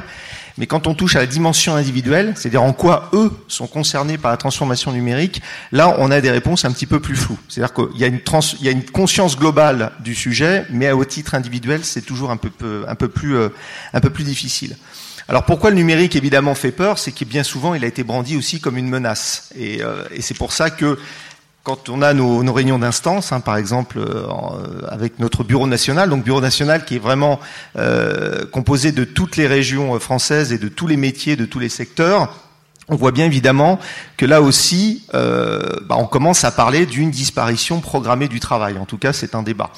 Euh, alors nous, évidemment, on défend euh, le, et je ne rentrerai pas dans le débat du revenu universel parce que c'est pas le thème aujourd'hui, quoi que ça pourrait être abordé, mais on défend évidemment le maintien euh, de l'idée même de travail, puisqu'aujourd'hui certains voudraient peut-être le voir disparaître. Or, nous, évidemment, nous soutenons toute la valeur sociale, l'intégration sociale donc que permet le que permet le, le travail. Parce qu'évidemment, si le numérique impacte euh, le travail, l'emploi, euh, il impacte aussi les façons dont on travaille, dont on aborde l'organisation du travail euh, dans les dans les, les organisations. Et c'est pour ça que nous, syndicalistes, on doit s'y intéresser. C'est quelque chose euh, que l'on sait aborder, l'organisation du travail. Et souvent, face aux peurs que peut, que peut contenir le numérique, on essaie toujours de revenir à des basiques, à des élémentaires, c'est-à-dire des choses que nous on connaît, en tout cas qu'on sait euh, savoir fonctionner, et qui nous permettent un peu de mettre, euh, je dirais, de rationaliser un peu le, les débats, parce que souvent on part, dans, on part dans des dans peurs paniques, un peu qui qui nous permettent pas d'avancer, d'avancer vraiment sur le sujet. Alors il y a toujours un débat hein, qui revient, c'est vraiment le, débat qui a marqué d'abord le, le, monde de l'industrie, qui a été les délocalisations et qui a touché très très vite le monde, euh, le monde des services. Euh, sachant que le monde des services, évidemment en termes de délocalisation, a été beaucoup plus facile et rapide puisque euh, je dirais, euh, délocaliser une usine, c'est un peu compliqué, mais délocaliser des services, vous délocalisez euh, de l'immatériel, donc c'est très très facile à mettre à mettre en place. Et qu'est-ce que l'on voit aujourd'hui, un petit peu dans dans les différentes organisations, c'est qu'on a évidemment une délocalisation très rapide des services, mais on a aujourd'hui aussi un retour du monde de, de, certains services, donc qui reviennent, qui reviennent en France, notamment dans le dans le monde de, je dirais, du, par exemple du conseil, parce que je viens aussi du conseil, je suis, je suis aussi délégué syndical chez, chez Accenture, donc c'est des problématiques que l'on voit que l'on voit aussi nous. Le travail évidemment revient, seulement le travail qui revient, c'était très bien dit dans l'introduction, c'est pas forcément le même que celui qui était parti. Donc ça a évidemment deux conséquences importantes, c'est que qu'est-ce qu'on fait aujourd'hui des salariés qui n'ont plus les compétences adaptées aux besoins, euh, voilà, aux besoins du, marché. Euh, Très souvent, ça a, été, très facile pour beaucoup d'entreprises. Hein. Il suffisait en gros de faire partir les salariés qui n'avaient plus les compétences et de les remplacer par des plus jeunes qui avaient les dernières compétences, euh, les compétences nécessaires. Aujourd'hui, on se rend compte qu'avec le numérique, c'est plus possible. Pourquoi? Parce qu'il y a une grande pénurie sur le marché de certaines compétences. Donc, il y a un mot qui a été prononcé depuis ce matin plusieurs fois, j'en suis ravi, hein, puisque c'est le maître mot, c'est la formation. Voilà. Et on recommence à parler de GPEC hein, dans, les, euh, dans, les entreprises, donc gestion prévisionnelle des emplois et des compétences, et ça c'est plutôt une bonne chose. La deuxième chose, et là je, vais encore plus loin que l'aspect européen de, de cette journée, c'est l'aspect mondial, c'est la responsabilité aussi que nous avons vis-à-vis -vis des pays pour lesquels nous rapatrions le travail en France. Voilà. Vous n'êtes pas sans savoir peut-être qu'il y a aujourd'hui une grave crise des ingénieurs en Inde. Pourquoi? Parce que l'Inde n'a pas su faire sa transition euh, sur, sur les métiers du conseil. C'est toujours situé en tant que, en tant que pourvoyeur, je dirais, de, de main d'œuvre pour les pour les pays euh, les pays occidentaux. Et aujourd'hui, donc, se retrouve dans une crise puisque beaucoup d'entreprises rapatrient un travail en France, en Europe, qui du coup bah, n'a plus de n'a plus de raison d'être dans, dans ces pays-là. La troisième chose, euh, pour faire rapide, hein, parce que c'est une c'est une introduction, euh, on a parlé tout à l'heure aussi des nouvelles formes de travail. Voilà. Euh, ces nouvelles formes de travail, nous en tant que syndicalistes, nous interrogent énormément sur deux choses déjà. C'est que nous, c'est vrai que le syndicalisme à la base est plutôt un syndicalisme adapté pour les gens qui étaient dans les administrations, les entreprises. Euh, Qu'est-ce qu'on fait de ces nouveaux travailleurs? Eh bien, ces nouveaux travailleurs, ça, ça doit être pour moi, hein, c'est les cinq minutes. Donc, voilà. donc, je vais faire vite. Voilà. Donc, ces nouveaux travailleurs, il faut évidemment les syndiquer, enfin, il faut évidemment les accompagner. Donc, par exemple, vous avez une fédération euh, Conseil Culture qui a créé ce qu'on appelle euh, une plateforme qui s'appelle Union, qui est euh, Union, donc qui est fait pour les nouveaux euh, les nouveaux travailleurs. Et puis la dernière question qui a été très justement posée aussi, qui nous inquiète, euh, enfin qui nous inquiète, qui nous oblige à réfléchir en tout cas, c'est la protection sociale. Comment demain allons-nous financer la protection sociale, non seulement pour ces nouveaux travailleurs, mais aussi pour les travailleurs qui restent, je dirais, dans les secteurs plus, euh, plus traditionnels. Voilà, j'ai voulu faire vite. Très bien fait. Merci. Merci beaucoup. Vous avez bien euh, resté dans le temps. Okay, I'm going to hand over to Axel Lemarie. And Axel, is uh, Global Head of Terra Numa at Roland Berger. Pardon, excusez-moi. So tell us how you see the world. Yes. Bonjour, très heureuse d'être parmi vous. Euh, je vais parler en français. Je vais vous dire pourquoi euh, je vais parler en français. Parce qu'en fait, aujourd'hui, parler devant une audience, c'est produire de la donnée, en l'occurrence de la donnée linguistique, mais aussi peut-être visuelle, textuelle, auditive, qui sera rendue publique, certainement, et qui donc plus tard pourra être utilisée et réutilisée pour faire de l'apprentissage automatique. Et il y a un enjeu de diversité linguistique pour préparer le monde de demain qui sera un monde de plus en plus euh, composé et entouré d'algorithmes. Donc je pense qu'il faut faire un effort tout particulier maintenant qu'on a plus conscience de ces enjeux euh, euh, pour s'exprimer dans une diversité de langues et de cultures. Alors, le travail à l'heure du numérique. Je vais aborder rapidement des sujets très variés. D'abord parce que lorsque j'étais membre du gouvernement en charge du numérique et de l'innovation, j'ai constaté qu'il y avait en France en tout cas une confusion entre deux notions, celle d'auto-entrepreneuriat et celle d'entrepreneuriat. L'auto-entrepreneuriat, self-entrepreneurship, c'est ce qui relève de ce qu'en anglais on appellerait la gig economy, l'économie des plateformes, avec les travailleurs des plateformes qui euh, souvent ne sont pas véritablement des travailleurs indépendants. Parfois, et c'est ce que disent de plus en plus des tribunaux, euh, du salariat déguisé, euh, mais avec une forme de moins-disance sociale. Euh, ce n'est pas l'unique acception de cette dimension, mais c'en est une. Il n'empêche que dans auto-entrepreneur, il y a le mot entrepreneur. Et il me semble qu'une société devrait aspirer à des formes d'entrepreneuriat véritablement indépendants et que cela suppose de réussir à bien distinguer les formes de salariat déguisé des formes d'entrepreneuriat. Qu'est-ce que c'est être entrepreneur? C'est créer son entreprise, déposer, enregistrer ses statuts, embaucher des salariés, développer du chiffre d'affaires, développer une clientèle, euh, ouvrir des bureaux, etc. Et donc cette forme d'entrepreneuriat, c'est sans doute celle-là euh, qui est potentiellement la plus créatrice de valeur et que les pouvoirs publics ont euh, euh, besoin de, soutenir le plus et, sans tomber dans la caricature qui est de dire tous entrepreneurs. Et il y a quand même aussi ce biais ou ce risque qui est de faire croire à la totalité de la population que pour répondre aux défis du numérique, on va tous, tout d'un coup, se transformer en créateurs d'entreprises. Or, on le voit bien, les entrepreneurs et surtout ceux qui réussissent le mieux, ils ont quand même un profil, y compris psychologique, assez particulier, une volonté d'indépendance et d'autonomie très forte, une remise en cause du système, une prise de risque intrinsèque, qui ne sont pas des traits de caractère qu'on retrouve forcément chez tout le monde. Donc attention à ces deux biais. Auto-entrepreneuriat, ce n'est pas l'entrepreneuriat, et entrepreneuriat, c'est une des évolutions euh, des formes de travail, mais elle n'est pas unique. Euh, je voudrais aussi euh, parler de de ce que je perçois comme émergent, mais pas convergent avec ce que je viens de décrire, qui sont des nouvelles formes de collectivisme, de formes collectives dans le travail. Alors ça passe par les lieux de travail, les espaces. Regardez WeWork, qui est un modèle euh, de partage des espaces de, travail qui bouleverse assez fondamentalement euh, la, production au travail qui se développe à une vitesse folle. Aujourd'hui, c'est une entreprise qui est valorisée à 20 euh, milliards de dollars américains et qui ouvre des dizaines d'espaces nouveaux chaque année. On voit bien qu'on est dans une forme plus collective de partage de l'espace au travail. Il y a aussi des formes plus collectives de partage des revenus. Et donc, de manière un peu provocative, la question qu'on pourrait poser, c'est pourquoi Uber n'est pas une coopérative?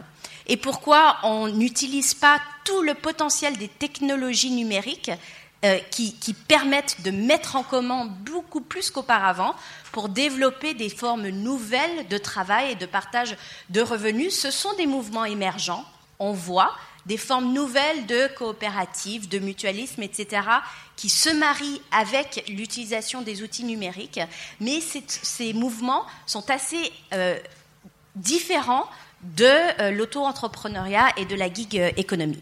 J'en viendrai à l'intelligence artificielle, puisque le mot est dans toutes euh, les bouches. Il me semble important de distinguer sans doute du plus court terme et du plus long terme. À plus court terme, euh, attention à ne pas sombrer dans les propos alarmistes et à une anxiété collective qu'on connaît bien en France sur euh, l'intelligence artificielle va détruire les emplois. Euh, ce, que je, ce, que je, perçois chez Roland Berger dans les entreprises qu'on accompagne pour intégrer des technologies d'intelligence artificielle, c'est à quel point ça modifie le travail, mais ça ne modifie pas encore l'emploi.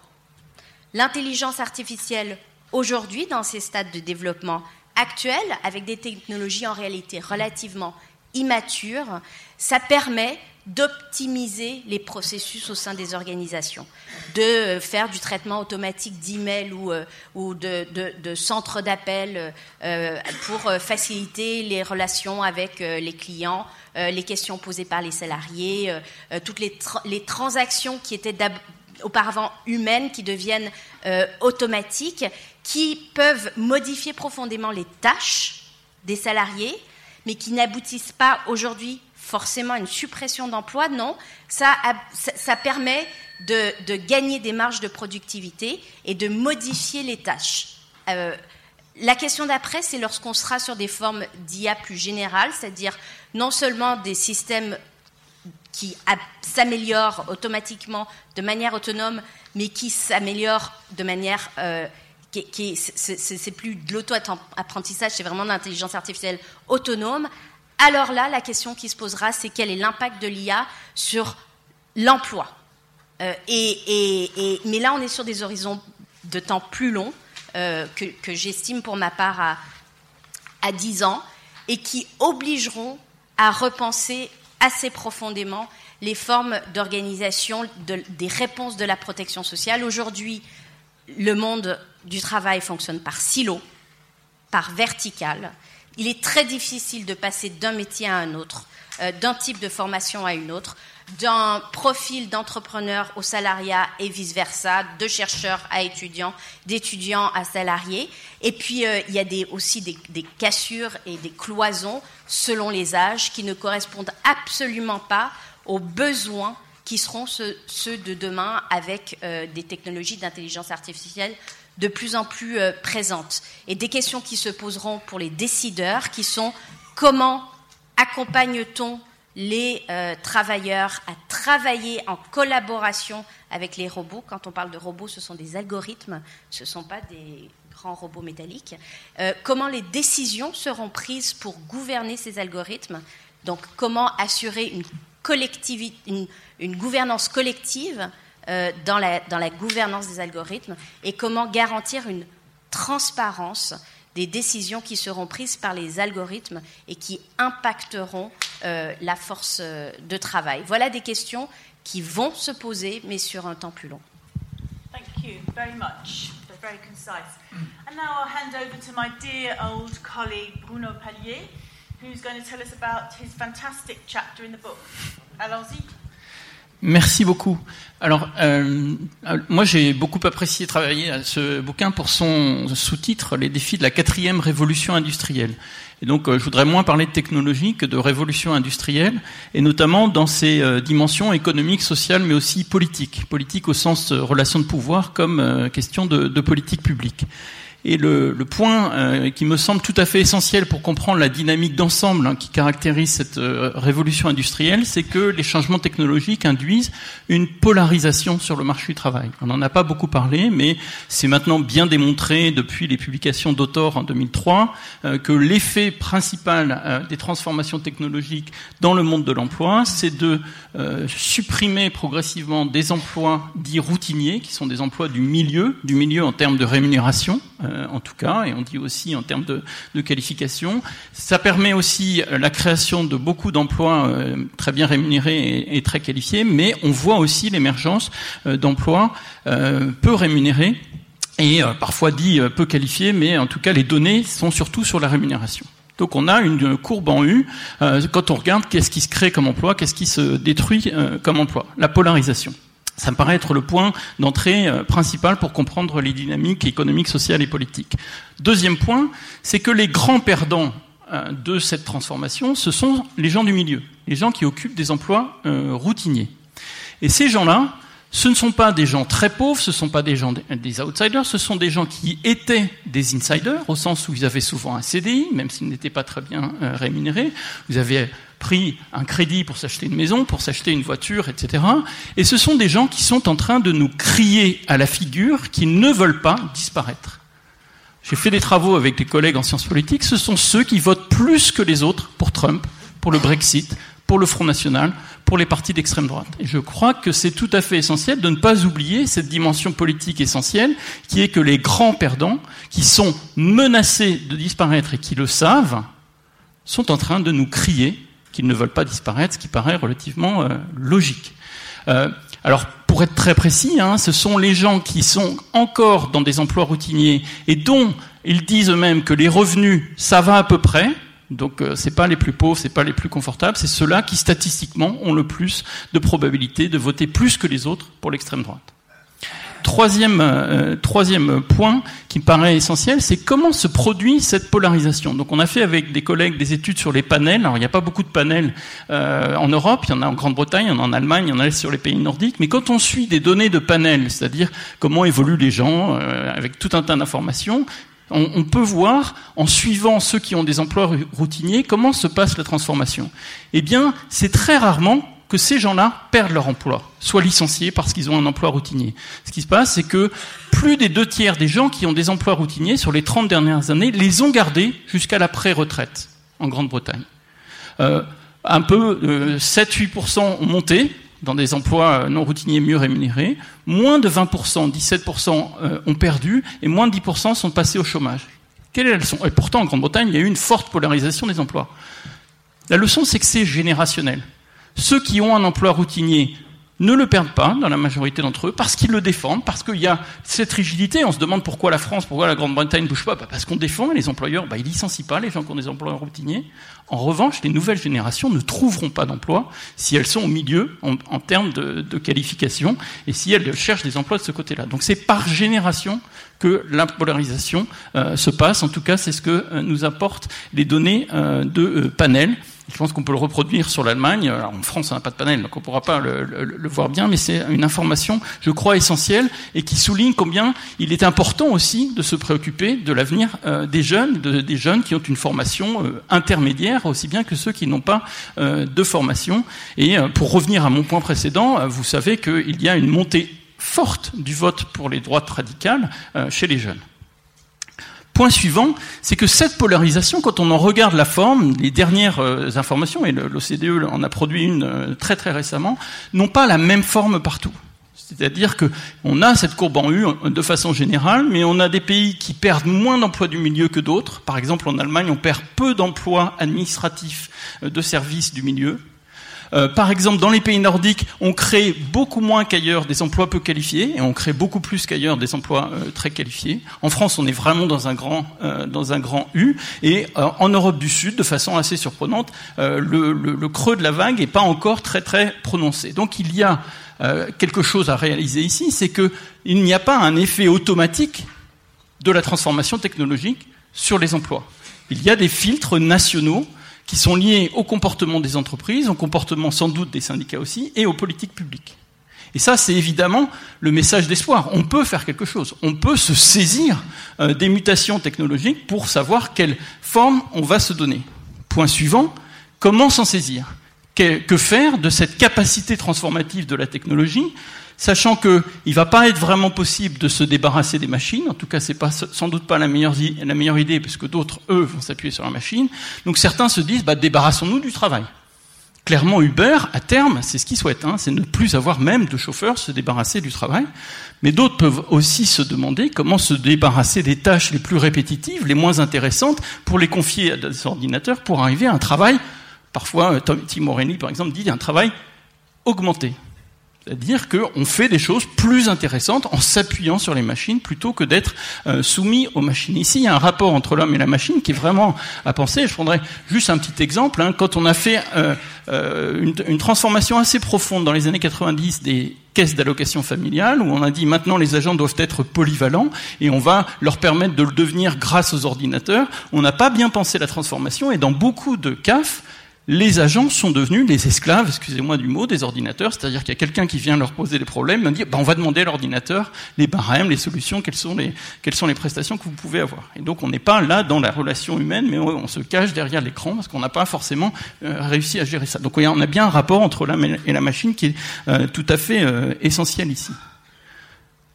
Point suivant, quelle transformation de l'emploi? Ce qui est assez intéressant quand vous regardez, y compris dans les grandes euh, compagnies, euh, Google, etc., ceux qui sont tout en haut, les creative class, comme on dit parfois, ceux qui font les, les softwares, etc., ils ont des contrats de travail tout à fait typiques, tout à fait normal. Ils ont même des golden euh, welcome, des golden parachutes, des super fonds de pension, des choses comme ça aux États-Unis comme, comme par chez nous. La transformation du travail, elle se passe pas en haut, elle se passe en bas. C'est là qu'on va trouver une montée impuissante des contrats à durée déterminée, de l'auto-entreprise, etc. Donc euh, il ne faut pas se faire d'illusions, ce n'est pas une répartition égalitaire de la transformation, de l'atypification du travail, de l'insécurisation du travail, c'est en bas que ça se passe dans les emplois dits euh, non qualifiés, en tout cas euh, très mal euh, rémunérés. C'est ici qu'il y a vraiment un impact important, beaucoup plus qu'ailleurs, parce qu'on combine mauvaise rémunération, intermittence, difficultés sociales particulières. Donc c'est là que, que, se situent les enjeux à la fois en termes de transformation de l'emploi, mais aussi de risques sociaux. Deux derniers points. Quel risque social particulier euh, se pose à, pour les travailleurs du, du digital, je crois qu'il y a les mêmes risques que pour les autres, euh, la continuité du revenu, la retraite, la santé, etc. Mais on s'aperçoit, par exemple, en regardant la France, que euh, les gens, y compris en auto-entrepreneuriat, sont plutôt pas, pas, trop mal couverts, puisqu'il y a des minima sociaux qui sont relativement élevés. En revanche, il y a deux risques beaucoup plus forts le risque d'intermittence qui est lié au fait qu'on a des, revenus par à-coup et donc on a un problème de, continuité du revenu et le risque logement. Je pense qu'on n'en parle pas assez, mais le risque logement il est double. D'une part, quand vous n'avez pas un contrat de travail genre CDI, etc., vous trouvez pas de bailleur qui soit prêt à vous, euh, à louer un appartement sans penser à un banquier qui vous ferait un prêt pour acheter un appartement. Et d'autre part, étant mal euh, rémunéré, vous avez peu de chances de vivre là où vivent les créatifs classes, dans le centre des villes en tout cas euh, en Europe, et pourtant, en tant que chauffeur Uber euh, ou euh, personne qui prend soin des enfants de ces créatifs-là, vous avez besoin de travailler dans les centres-villes. Donc vous avez un, risque enfin, renforcé de devoir euh, vous déplacer pour aller là-dessus.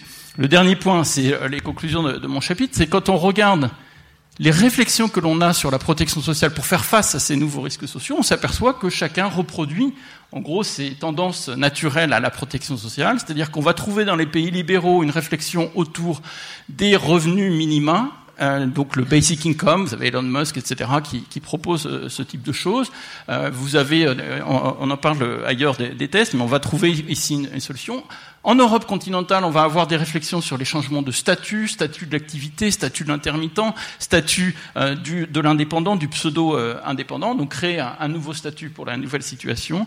Et puis vous avez, et moi je crois que ça explique en partie la réussite des pays nordiques, la flex-sécurité, donc l'idée que les droits sociaux sont déconnectés de la situation d'emploi, du contrat de travail, euh, du revenu, etc., euh, qui permettent de s'ajuster, pour moi, et les données que Jackie a, a montrées le, le prouvent, qui se permettent de s'adapter le mieux à ces transformations euh, du travail, puisque vos droits sociaux. Alors, un dernier point, euh, Michel Servoz l'a mentionné ici, il faut, il faut le dire. Michel, euh, oui, mais Michel Servoz l'a dit, il n'y a plus qu'en Europe qu'on parle du CPA français.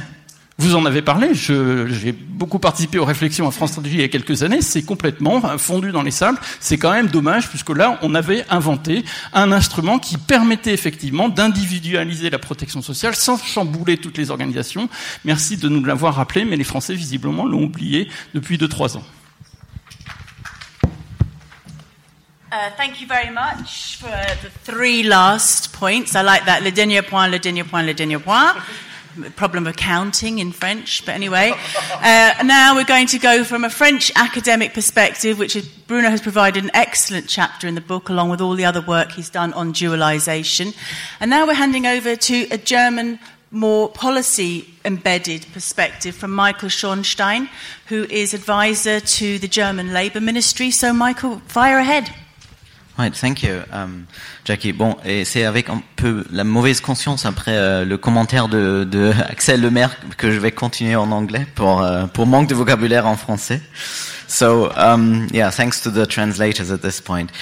Um, perhaps just very very briefly uh, uh, a look back because I think it's important when when I give a perspective from from Germany to keep in mind things that that have been going on as a backdrop to to what we're talking about. Um, when you know, 15 years ago, we had the sick man of Europe uh, story. Uh, then we embarked on the um, uh, uh great uh, explosion of employment in Germany. We now have record high employment, record low unemployment. Um, but we're already hearing uh, the, the warning signs, as as Jackie pointed out in the in the presentation earlier. Um, that perhaps not everything is quite as great all, all of that is oddly reminiscent of the cycle of our national football team, of course, um, when you look over time. Um, but I just wanted to highlight that because this is the backdrop against which um, the challenges of um, the fourth industrial revolution are, are um, declining in, in Germany. Um, where, what our key uh, challenge is that me and my co-author tried to summarize in our chapter is really that we have an increasingly dynamic labor demand. Um, we've talked about uh, many of the drivers behind this already. I don't think I need to go into, into the details of this. But of course, um, technology and increasingly globalized um, uh, uh, um, production lines are really um, uh, important drivers there. Um, but what we also see, and I think this is perhaps a bit different in Germany than other countries, is that this hits on the, in terms of labor supply, an increasingly diverse and an increasingly older workforce. And um, embedded in this um, diversity and aging of our of our workforce is a strong regional um, uh, element, which is why I think the, the, this is a, this is something that we need to keep in mind very strongly as well. Um, because as much as the labor market in Germany has changed over the last 15 years, it is also going to change over the next 15 years. And um, in fact, when it comes to demography, this is a key driver for us to highlight that. Um, in eastern uh, Germany, um, the, the working age population is going to decline by, by about 15% until 2030. Um, that, that is a lot. So um, uh, that's just to put a bit in perspective what is going on. And I found it very interesting how you, how you spoke about um, some, some of the uh, uh, relatively less um, uh, strong developments in terms of polarization in Germany that may have to do with um, an increasingly um, drier pipeline of talent um, as well. Um, but it is this challenge of a dynamic labor um, uh, demand and a, and a rather uh, older and diverse workforce that I think is, is the important backdrop. And against this, of course, we see the key conflicts unraveling of, uh, of the digital transition that we're in. And there are three that I would like to highlight. The first one is really um, something that I would call jobs versus income. Um, that is something that is really strong um, uh, in Germany, um, despite um, uh, perhaps um, when you when you take a comparative perspective, a slightly uh, less dramatic polarization in our labor market. We nevertheless see that um, where jobs are created, very often um, productivity is low, um, and where productivity is high, there aren't actually that many jobs. Uh, I, I, pulled out some numbers on this um, because it's quite illustrating. The share of manufacturing in GDP in Germany in 1997 was around 31%. The share in uh, manufacturing um, uh, in, in, employment was about the same, also 31%. This is 1997. Um, 2017, we look at a share of manufacturing GDP at still about 31% and a share of uh, manufacturing and employment of around 24%. And we project this uh, gap to continue.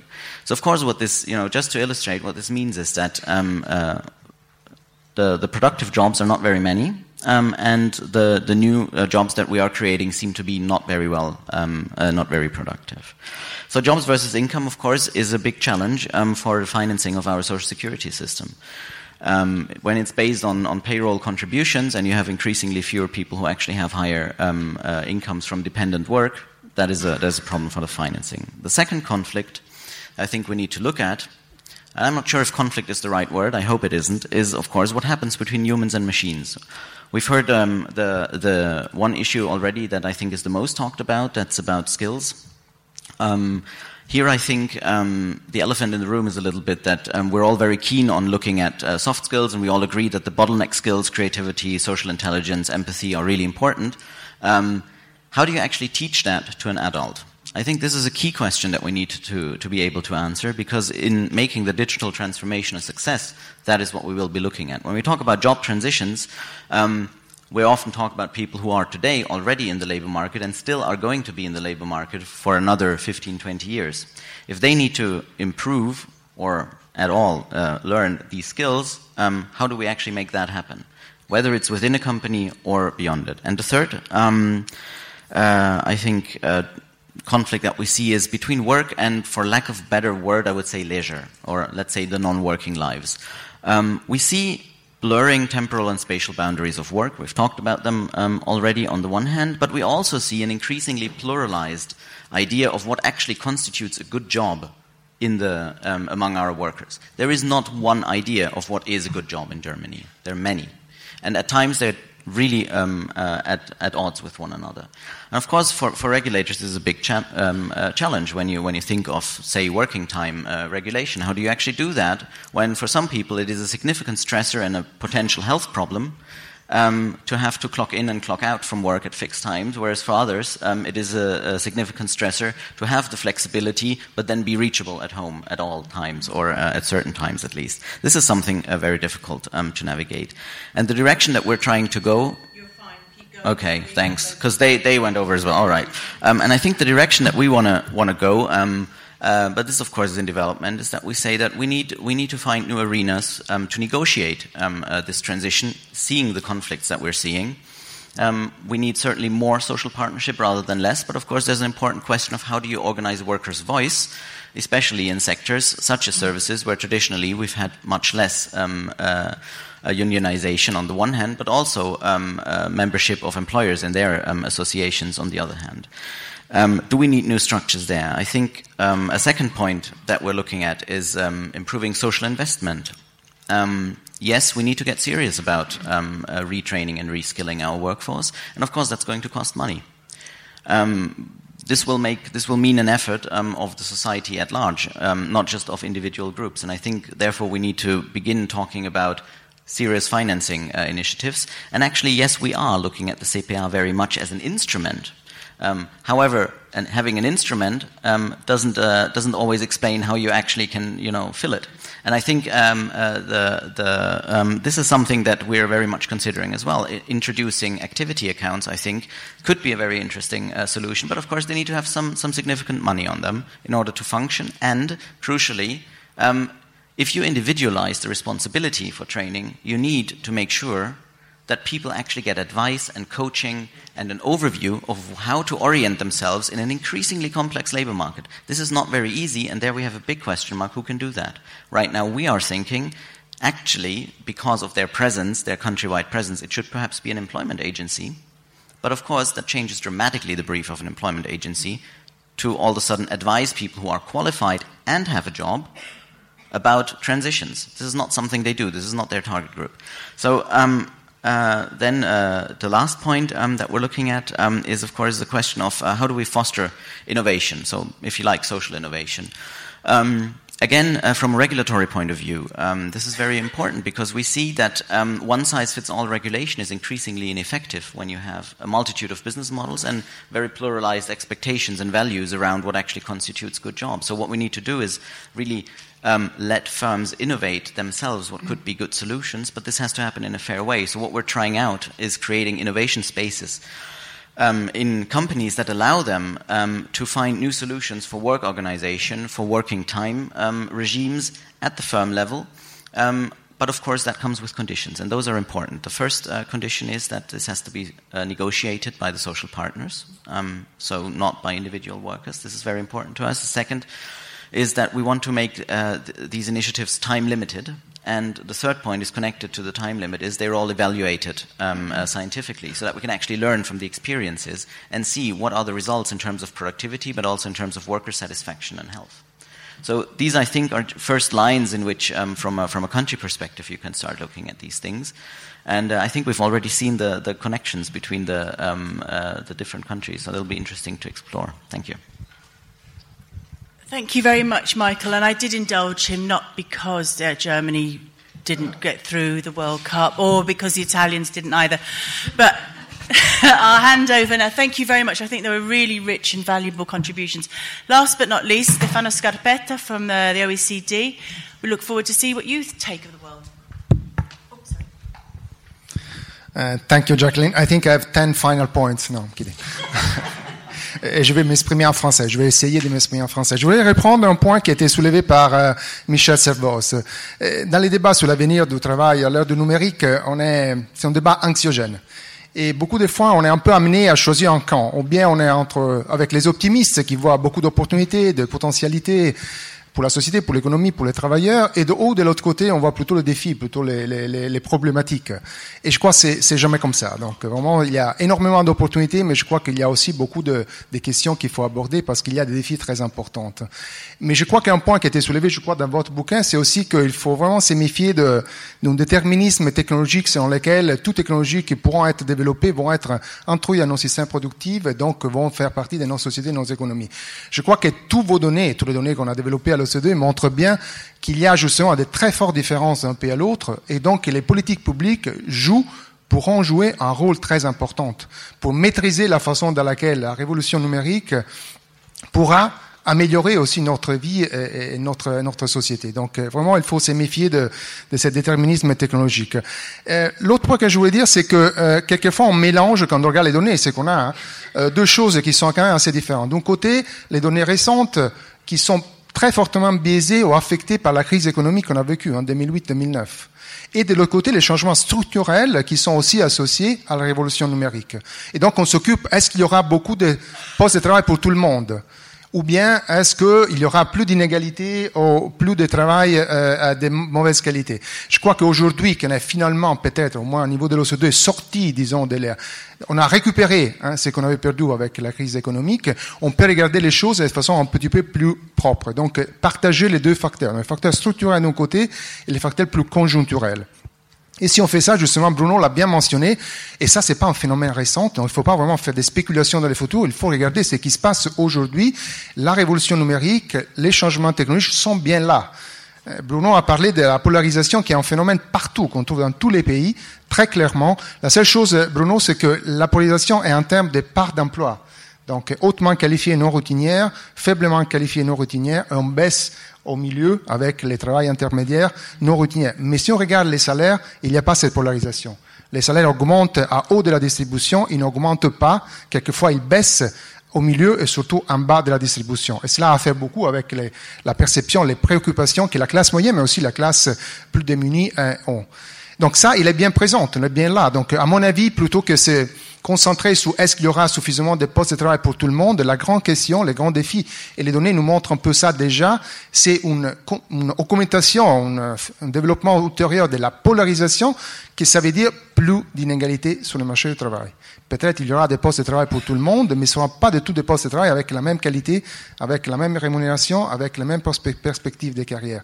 Et c'est là, il ne faut pas se projeter dans les futurs, on peut regarder ce qui se passe déjà aujourd'hui, dans lesquels les inégalités, aussi en termes de salaire, qui se répercutent qui ont répercussions aussi sur les revenus des ménages, ont augmenté dans une grande partie des pays, pas tous, mais dans une grande partie des pays.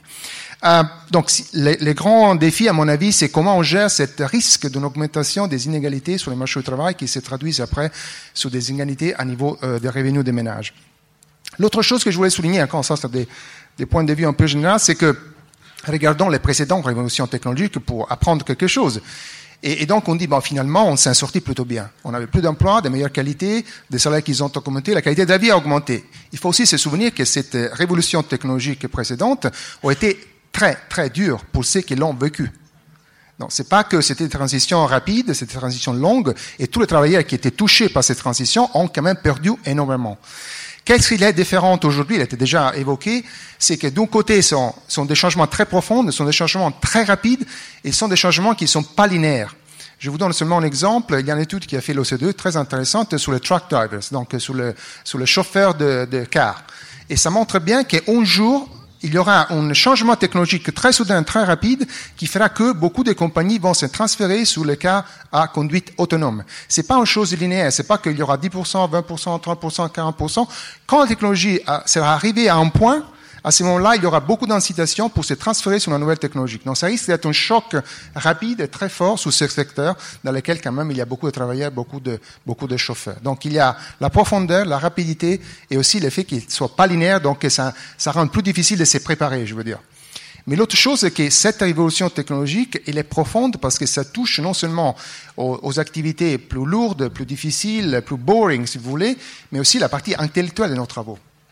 Et donc, ça va toucher des travaux qui sont à haut niveau de qualification, et pas seulement, ou à moyen niveau de qualification, pas seulement de, des travaux, disons, qu'on voit bien que les machines, les robots euh, euh fassent, fassent pour nous. Ça, à mon avis, c'est très important. Alors, quels sont les défis sont les.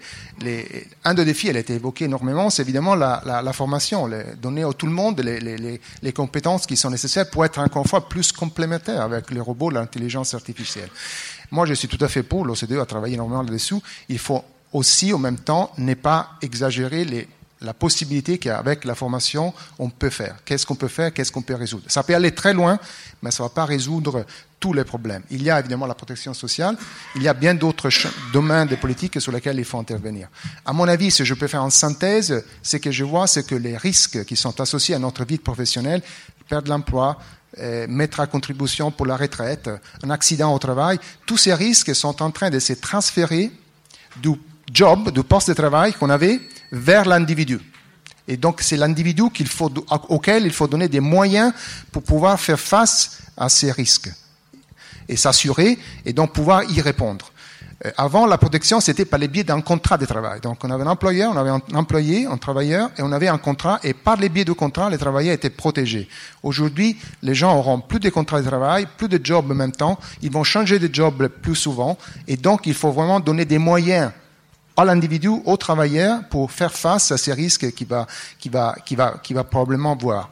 Et sur la formation professionnelle, je vais dire seulement deux choses. Ça, c'est vraiment le dernier point. Premièrement, c'est que vous, vous connaissez peut-être l'enquête sur les compétences des adultes de l'OCDE. Entre autres, cette compétence PIAC, il regarde les compétences digitales. C'est Problem Solving in a Technological Rich Environment. C'est une longue façon de dire des compétences digitales. Et bon, selon cette, cette enquête, il y a quand même entre 45 et 55% de la population en âge de travailler qui a des compétences digitales très, très faibles, voire inexistantes. Ils savent utiliser les smartphones, ils savent naviguer sur Internet, ils ne savent pas utiliser la technologie digitale pour leur activité professionnelle. Donc ça, c'est un peu, ça vous donne les défis.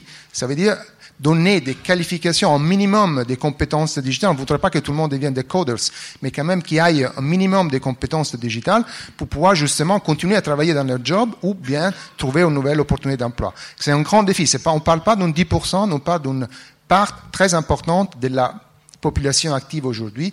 Et les changements, c'est aujourd'hui, c'est demain. Il ne faut pas attendre la nouvelle génération. Les changements, ça ne va pas se faire d'une génération, génération à l'autre. Ça va se faire pour la génération qui est déjà là et qui va rester là et qui va voir, qui va euh, euh, vivre un peu la révolution et les changements technologiques. Dernier point, je crois, a été évoqué, à mon avis, c'est très très important. Lifelong learning, c'est qu'on dit, la formation continue pendant toute la vie, ça ne marche pas. Ça ne marche pas en Suède, en Finlande, en Danemark, ça ne marche pas en France, ça ne marche pas en Italie. Ça ne marche pas pour les faiblement qualifiés, ça marche pour les hautement qualifiés. Michel Servos l'a bien mentionné. D'un pays à l'autre, vous avez que les hautement qualifiés ont un pourcentage entre 60 et 80% d'avoir une formation professionnelle pendant l'année de référence. Les, faiblement qualifiés ont une probabilité qui est de l'ordre de 10, 15, maximum 20% en Suède. Donc il y a un écart entre de 1 à 3 de la probabilité de recevoir une formation professionnelle. Donc un grand défi, à mon avis, c'est comment on fait euh, un partage public-privé pour donner de la formation qui soit numérique aux autres, non seulement à les hautement qualifiés, mais aussi à ceux qui ont des niveaux de qualification plus faibles et qui sont ceux qui vont subir la révolution numérique plus directement, parce que ce sont ceux qui vont être plus directement impactés par l'automatisation de certains jobs, de certaines tâches, de certaines activités. Merci. Thank you very much, Stefano, and to all of the panel who I think have provided some really rich and very concise, and thank you very much for keeping to time, more or less. We have a set of questions, but before we do that, I actually would prefer to open it up to the floor that people can ask questions. Great, there's loads of people who want to ask questions. Fabulous. You're the top of the class here.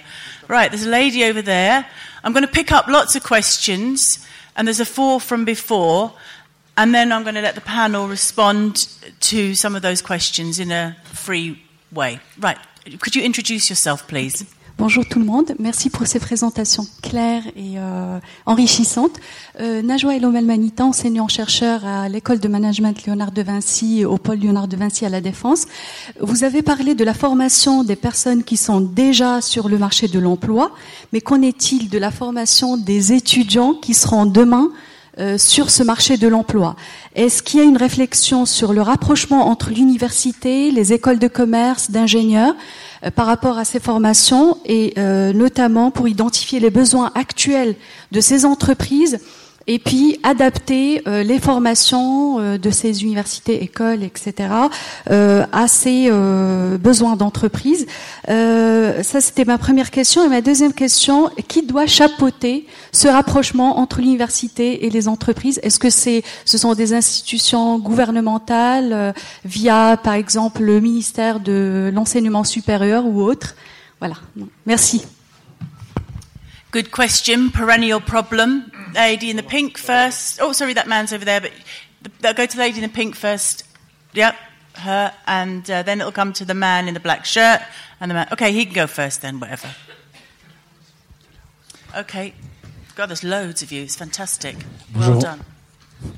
Bonjour Michel Buil, euh, je suis un acteur de la l'infrastructure numérique. Euh, je pose simplement une question sur euh, ce que vous avez évoqué par rapport à, à, la formation euh, et comment former euh, sur les soft skills. Aujourd'hui, les meilleures écoles de commerce en France euh, ont du mal à accepter des PhD sur ce sujet-là spécifique. C'est pas quelque chose de très sexy. C'est paradoxal, mais c'est une réalité. Voilà. Donc, comment faire pour que l'objet même de la formation et de l'individu au cœur de cette formation soit vraiment privilégié Merci. Okay, there's a man up there. Sorry, it's a bit random here. And there's a lady at the back, haven't forgotten you. Bonjour, euh, Steve Krief, étudiant en préparation au concours administratif. Sorry, could you speak up a little bit louder? Oui, pas de souci. Euh, Steve Krief, euh, étudiant en préparation au concours administratif. En fait, euh, merci pour ces interventions. Ma question posée, euh, euh, j'ai particulièrement apprécié la, une des huit slides qu'on a vu qui parlait d'un État qui serait plus, plus qui redeviendrait au centre de, qui reviendrait au centre de l'innovation. Et ma question porte en fait sur, on a bien vu les effets biaisés du progrès technique qui polarisait le marché du travail. Comment est-ce que l'État pourrait se positionner, l'État et en partenariat avec les entreprises, pour orienter, est-ce qu'on pourrait pas orienter ce progrès technique pour que celui-ci soit moins biaisé. Comment faire pour favoriser des acteurs qui, euh, qui seraient euh, un Uber coopératif? Comment faire pour faire émerger ces acteurs-là? Merci.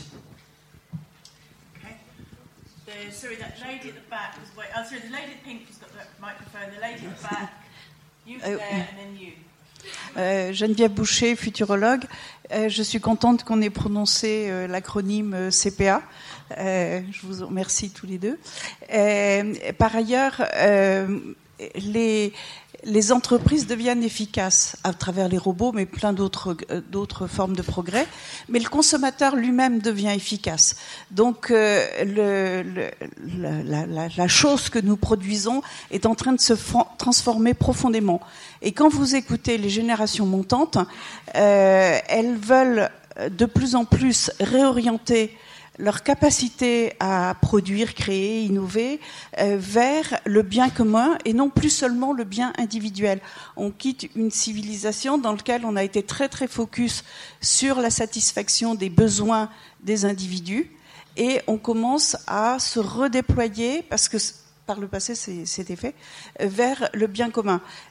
Tout ce qui concerne le bien commun est majoritairement actuellement couvert par des activités qui sont dévolues au bénévolat ou au volontariat. Donc on, est en train de changer de paradigme d'une façon excessivement profonde. Et le bénévolat et le, et le, euh, volontariat, euh, c'est très limité dans les mécanismes de reconnaissance. Or, c'est là que vont apparaître les gisements euh, de, de, redéploiement de l'activité humaine. Je voulais savoir si vous aviez intégré les uns et les autres euh, cette réflexion dans vos travaux. Bonjour, euh, Dominique. question. Dominique Bournonville. The man with the black shirt has the microphone first. The lady with the white jumper at the back gets the microphone next, and the lady with the blue jumper gets the microphone after her. So we have a bit of coordination. Right, fire ahead. Je suis juriste dans, dans un ministère euh, français, mais bien sûr, je m'exprime euh, à titre euh, purement personnel. Je voulais rebondir à la fois sur la dernière question et sur l'aspect qu'a introduit Monsieur Scarpetta à la, notion d'assurance. Je me demande s'il n'y aurait pas une matière tout à fait importante dans les organismes de certification et qui pourrait prendre un rôle de fait euh, beaucoup plus important que ce qu'on pourrait euh, donc en, droit pur euh, leur, leur, donner. Alors je caricature, puisque maintenant même dans au niveau de, de, la politique générale, on parle de en même temps, donc on fait allusion à, à des systèmes. Et la notion d'opinion dissidente peut être très importante dans les systèmes, sauf que quand vous avez un gros algorithme, pour qu'une personne physique ose dire le contraire de l'algorithme, alors que peut-être c'est précisément la bonne décision. D'ailleurs, c'est un être humain, donc elle a, et c'est sa propriété majeure de pouvoir éventuellement ajouter à l'algorithme. Donc, si vous voulez, il va y avoir un gros problème sur les assurances, c'est-à-dire si Monsieur ou Madame Michu dit le contraire de l'algorithme, il aura intérêt de bétonner au niveau assurance s'il si, s'est trompé, peut-être, et sans doute il n'osera pas s'opposer à l'algorithme. Et monsieur ou madame Michu, on va lui demander des certifications, pas seulement des diplômes universitaires ou d'avoir passé un concours ou je ne sais quoi. On va, on va certainement lui demander, par exemple, d'être agréé sur un critère AFNOR, sur un critère, etc. Vous voyez Et j'ai l'impression que dans les travaux de recherche, les travaux de recherche, il n'y a pas forcément tout cet aspect sur l'assurance dont a parlé le directeur de l'OCDE et sur l'aspect, donc, les assureurs, très souvent, bien sûr, s'abritent derrière des normes des normes qui sont souvent supralégales, qui, qui ne dépendent pas que de l'autorité politique.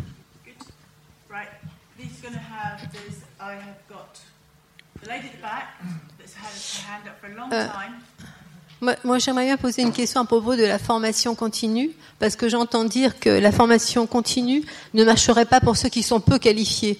Or, je pense que la formation continue est une voie, et effectivement, elle marche pour les personnes qui sont qualifiées, Parce que très souvent, c'est euh, trois, journées complètes euh, intensives et que les personnes qui sont peu qualifiées pourraient effectivement se former régulièrement, pourquoi pas chaque semaine, un peu, au fil du temps, et progresseraient. Et je pense qu'on on avancerait vraiment. Cela dit, j'ai bien aimé le constat et tout l'exposé du livre qui, est, excellent, mais, mais je suis un peu étonnée, on pourrait aborder un peu plus les freins, les freins de toute de la démarche. Donc, une définition de l'information continue est à préciser. Oui. Ça marche. Merci. Marion Sels, retraitée du CNRS. Euh, je voudrais poser des questions d'abord. Est-ce que vous savez si euh, les politiques arrivent à tenir compte de toutes les réflexions que vous faites ou comment vous faites pour leur communiquer? Euh, on a parlé à plusieurs reprises de télétravail. J'aurais voulu savoir si on réfléchit à des problèmes sociaux que ça pose, même si ça a des avantages, aux problèmes euh, notamment euh, de sociabilité, de disponibilité. Enfin, tout un tas de problèmes qui peuvent se poser et qui sont pas simples. Ensuite, euh, je pense qu'il faudrait donner aussi des compétences digitales à des personnes, non pas qui sont en emploi, mais des personnes euh, un peu plus âgées, qui, euh, pour qui le problème du numérique pose des questions pour leur organisation de la vie quotidienne. Et ils ont parfois beaucoup de mal à gérer leurs loisirs parce qu'on devient de plus en plus dépendant du numérique.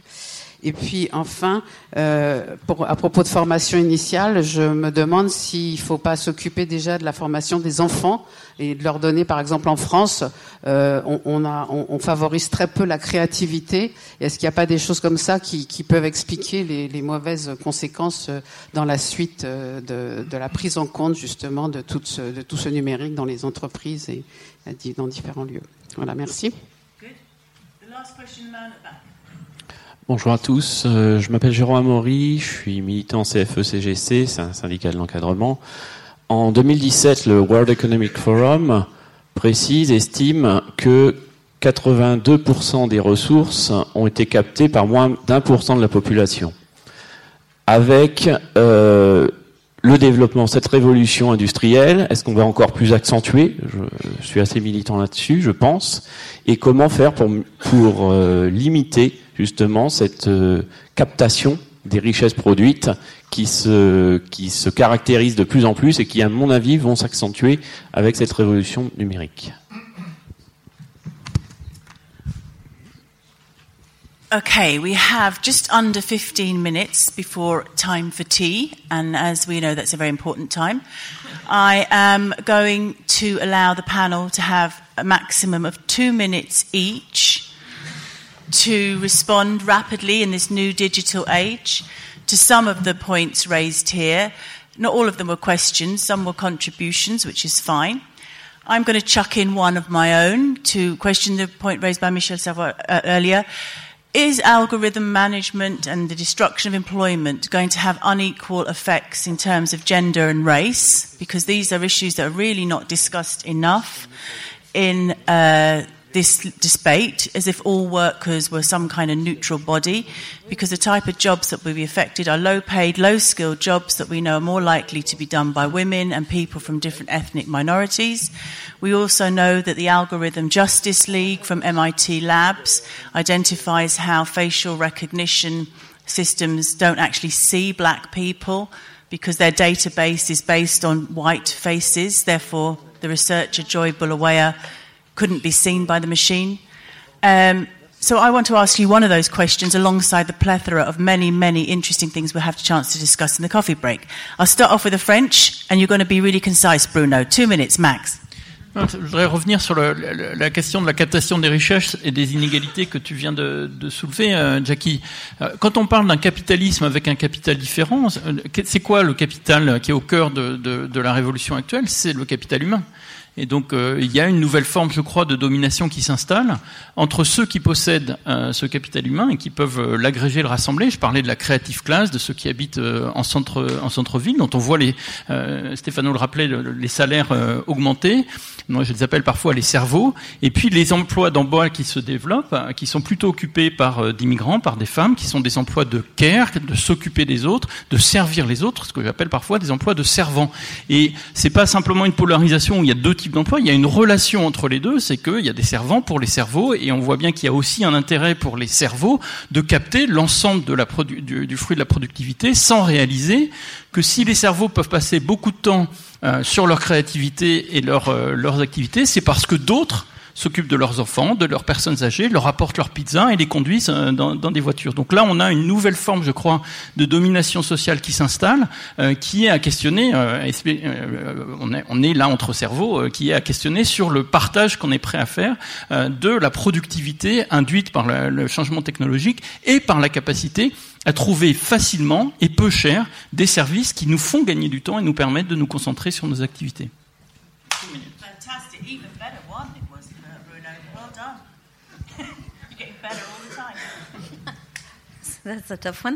Euh, la question sur les étudiants. Euh, j'ai lu que euh, il y a encore dix ans, la durée de vie d'une maîtrise technologique était de 10 à 15 ans. Aujourd'hui, c'est 3 ans ça illustre bien à quel point ce qu'on apprend à l'école, ce qu'on apprend à l'université, c'est plus rapidement obsolète qu'auparavant. D'où cette importance euh, des soft skills, qui sont pas uniquement des capacités intellectuelles, académiques d'apprentissage, mais qui reposent aussi sur euh, euh, des capacités d'interaction sociale, cognitive, comportementale. Et ça, effectivement, aujourd'hui, on l'apprend peu et mal à l'école et dans l'enseignement euh, supérieur. Et c'est d'autant plus paradoxal que euh, aujourd'hui, on, doit pouvoir être étudiant au sens apprendre tout au long de sa vie. Euh, avec cette rapidité des évolutions technologiques, alors même que l'augmentation de la durée de vie et l'augmentation de la qualité de vie avec l'âge, en tout cas pour certaines catégories sociales, sont des faits, eh bien, on devient de plus en plus rapidement obsolète et, le système actuel ne tient pas du tout compte euh, de euh, la nécessité à apprendre. Qui doit chapeauter ce sujet? Je donnerai un exemple, la Grande École du numérique, qui est un projet que j'avais porté au sein du gouvernement qui vise à euh, former aux outils numériques des jeunes sans emploi et sans diplôme. Eh bien, c'est un projet qui est né à Bercy, au secrétariat d'État au numérique, mais qui a été porté de manière totalement interministérielle et transversale avec le ministère de l'Éducation nationale et de l'Enseignement supérieur, avec le ministère du Travail, avec le ministère euh, de la Ville et de la politique des quartiers. Et je suis persuadée que pour répondre à ces enjeux en termes de gouvernance politique, il faut en réalité des transferts massifs vers la transversalité, c'est-à-dire peut-être Matignon, et il faut un vice-premier ministre en charge des transitions numériques et écologiques avec des équipes administratives puissante, très interdisciplinaire, très transversale, qui ne correspondent pas du tout aujourd'hui à la structuration administrative de la manière de traiter ces enjeux. Dernière chose sur la captation des richesses euh, produites.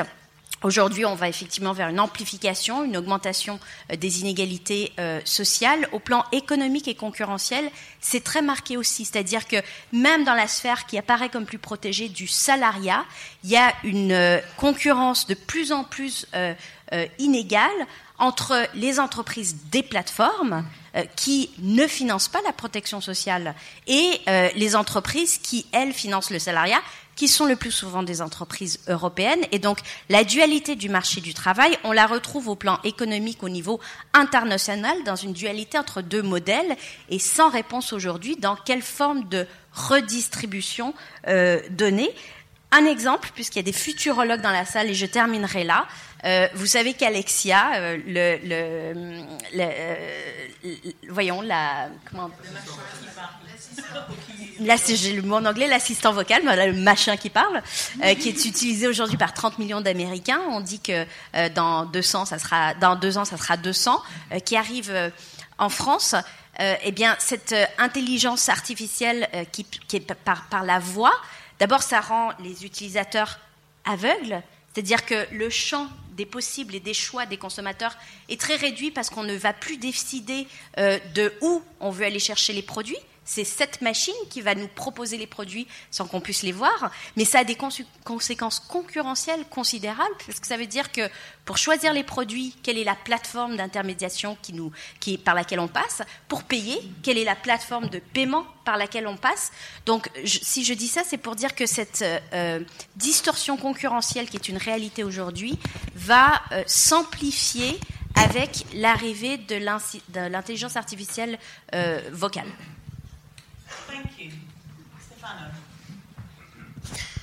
Uh, thank you, Jacqueline. Eh, merci à, toutes ces questions. Je vais aborder quelques, points. Euh, il y avait plusieurs questions sur les soft skills. Je sais pas comment on dit en français, disons. Et, je crois là, les points que je voulais soulever là, c'est que euh, évidemment, il y a énormément à apprendre d'un pays à l'autre. Je vous donne un exemple. Euh, Dans mon pays, en Italie, euh, les gens entre 20 et 24 ans, seulement 10% ont une expérience de travail pendant les études. En France, je crois, c'est 20%. Au Canada et aux Pays-Bas, c'est 60%. Je crois que les soft skills, on les apprend beaucoup plus euh, sur, dans un contexte de travail plutôt que dans, une école. Mais on a fait une étude maintenant sur PISA, c'est l'enquête sur les compétences des jeunes de 15 ans, et l'idée que les soft skills, on les développe seulement quand on est à l'université, c'est quoi? C'est très périlleux, je crois. Les soft skills, il faut les développer très jeunes, donc à l'école primaire. Et donc là, il faut, il faut repenser vraiment le système de formation, le système de l'éducation. Deuxième point, je crois, sur la polarisation, est-ce que la technologie peut être moins euh, polarisante Et je crois qu'on peut pas, euh, peut pas changer la technologie elle-même, mais on peut faire en sorte que la technologie soit utilisée d'une façon qui génère moins de disparités, moins d'inégalités. C'est ça, je crois, les, grands défis. Je vous donne un exemple là parce que on a sorti le rapport sur l'emploi de l'OCDE euh, il y a deux jours. Et si vous regardez les performances, tout le monde se préoccupe parce qu'il n'y a pas suffisamment de croissance de la productivité dans tous les pays de l'OCDE. Mais si vous regardez les données d'entreprise, vous voyez bien que la productivité des entreprises au top, les top 5%, a eu des performances très très fortes, très marquées. Tous les autres ont une performance très très faible. Il y a un gap qui s'est ouvert entre les entreprises qui sont capables d'utiliser et de développer la nouvelle technologie euh, digitale numérique et les autres n'arrivent pas à suivre, n'arrivent pas à adopter la même technologie de la même façon. Et donc, cette inégalité en termes de performance des entreprises se reflète aussi sur les inégalités sur le marché du travail, parce que ceux qui ont la chance de travailler pour les grandes entreprises, très productives, ont évidemment aussi des salaires, des perspectives de carrière beaucoup meilleures que les autres. Donc ça, c'est quoi? C'est un point très important. Qu'est-ce qu'il faut faire là? Déjà, ces entreprises au top, beaucoup d'entre eux sont des entreprises internationales, globales, ils ne payent pas forcément les impôts où il faudrait. Donc, commençons pour les faire payer les impôts sur la base des profits qu'ils ont générés et pas seulement où les profits apparaissent dans certains paradis fiscaux. L'OCDE a travaillé là-dessus. Vous connaissez BEPS, Base Erosion Profit Shifting. C'est quand même un projet des pays du G20 dans lequel il y a un accord international pour faire en sorte que les grandes entreprises multinationales payent les impôts sur la base des profits qu'ils ont générés, là où ces profits ont été concrètement générés et pas seulement là où ils veulent qu'ils apparaissent. Dernier point, sur la formation professionnelle et sur la formation continue, je veux être clair là-dessous. Ça ne marche pas aujourd'hui, mais ça pourrait marcher. Et encore une fois, je crois que la France, dans ce, dans ce point de vue-là, est un peu à l'avance par rapport à d'autres pays, parce que je crois que les comptes personnels des formations ont du potentiel, justement pour donner aux travailleurs un droit, mais aussi un engagement pour avoir cette formation. Il faut évidemment les accompagner. Les hautement qualifiés seront exactement qu'est-ce qu'ils qu vont faire avec les comptes personnels de formation. Pour les faiblement qualifiés, sans un accompagnement, sans un rôle euh, de, de la DRS, un rôle de, Pôle emploi, il sera beaucoup plus difficile pour eux de comprendre quel type de formation de quel type de formation ils ont besoin, non seulement pour le job qu'ils ont aujourd'hui, mais aussi pour le job qu'ils peut-être ils vont avoir d'ici euh, quelques années. Et dernier point, je crois, la, la, question qui était posée sur la certification, à mon avis, c'est un autre grand défi. Nous, euh, beaucoup de gens qui sont sur le marché du travail pendant 20 ans, ils ont appris énormément dans leur métier, dans leur travail, pendant 20 ans ou 30 ans, je sais pas. Et cette compétence qui ont été acquises sur le marché du travail, ils ne sont pas forcément certifiés, reconnus. Donc je crois, dans cette idée de la formation continue, il y a aussi un grand défi de reconnaître ce que les gens ont appris dans les marchés du travail pendant leur vie professionnelle, non seulement les compétences qu'ils ont acquises une fois qu'ils étaient à l'école, à l'université. Merci. Fantastic. Thank you very much. And now over to Jérôme. Je vais essayer de faire six points en deux minutes. Euh, euh, la première chose sur le CPA. Alors ça, c'est la honte que j'en ai évidemment pas parlé, puisque quand même la CFDT était au centre de la revendication sur le compte personnel d'activité. Alors c'est vrai que le compte personnel d'activité, là, je prends ma double casquette aussi avec ma vue en entreprise. Euh, ça commence à être connu quand les gens bougent. C'est-à-dire que quand il y a voilà, compte personnel d'activité, quand il y a une mobilité, les gens commencent à s'y intéresser. On a besoin de faire un effort de pédagogie sur sur, sur cet outil. Euh, L'effort de pédagogie, il est aussi à faire sur la formation. C'est-à-dire qu'il y a beaucoup d'outils, la VAE, les CQP, etc. Et les gens connaissent peu aujourd'hui euh, tout ce qui existe en termes de formation. Donc on a un vrai travail à faire. Alors c'est vrai qu'il y a les, voilà, les, les, les, conseillers en évolution professionnelle qui vont se développer, etc. Ça c'est quelque chose évidemment de, de, de, très très très important. On a parlé aussi tout à l'heure des algorithmes. Euh, c'est évidemment aussi pas le sujet, mais on aurait pu parler de l'éthique des algorithmes, c'est-à-dire toute la formation aux algorithmes. Nous on travaille énormément de, dessus à la, à la CFDT cadre sur la, notamment la, la formation non pas peut-être à connaître le code source d'un algorithme, mais de surtout maîtriser en gros ce que ce qui rentre dans la boîte, ce qui ressort dans la boîte et avoir une espèce de, de regard sur ce qui se fait dessus. Et toujours ce travail important que j'ai pas dit dans la présentation, entre l'homme et la machine, qui est quelque chose d'essentiel. Et puis il y avait une question aussi sur le bien commun, le bénévolat, la reconnaissance, etc. Il y a un gros travail à faire vis-à-vis des jeunes sur ces questions-là, puisque on se rend compte qu'aujourd'hui que les entreprises ont beaucoup introduit de méthodes d'évaluation, de reconnaissance individuelle, et aujourd'hui souhaiteraient revenir vers quelque chose de plus collectif, et c'est très très difficile parce que bon voilà le, retour arrière est très dur. En tout cas, il y a des vraies interrogations à se poser. Aujourd'hui, nous on le voit à la CFDT cadre, en tout cas, un élément révélateur de cette question. Beaucoup de jeunes aujourd'hui ne veulent plus être managers. Voilà. Pourquoi? Il faut se poser la, question. Et la dernière chose sur euh, l'interpellation des politiques, euh, ben nous à la CFDT, on a fait quelque chose l'année dernière, hein, une grande enquête nationale qui s'appelait Parlons travail, 200 000 répondants, donc une des plus grandes enquêtes faites sur le travail ces dernières années. Euh, à la suite de cette enquête, ont été invités donc les, candidats à la, à la présidence, euh, donc les candidats à la présidence sont venus débattre à la CFDT pour parler justement de, de ces résultats. Donc si en tout cas euh, il y a des gens interpellés au niveau du gouvernement, euh, le syndicalisme français et la CFDT est là.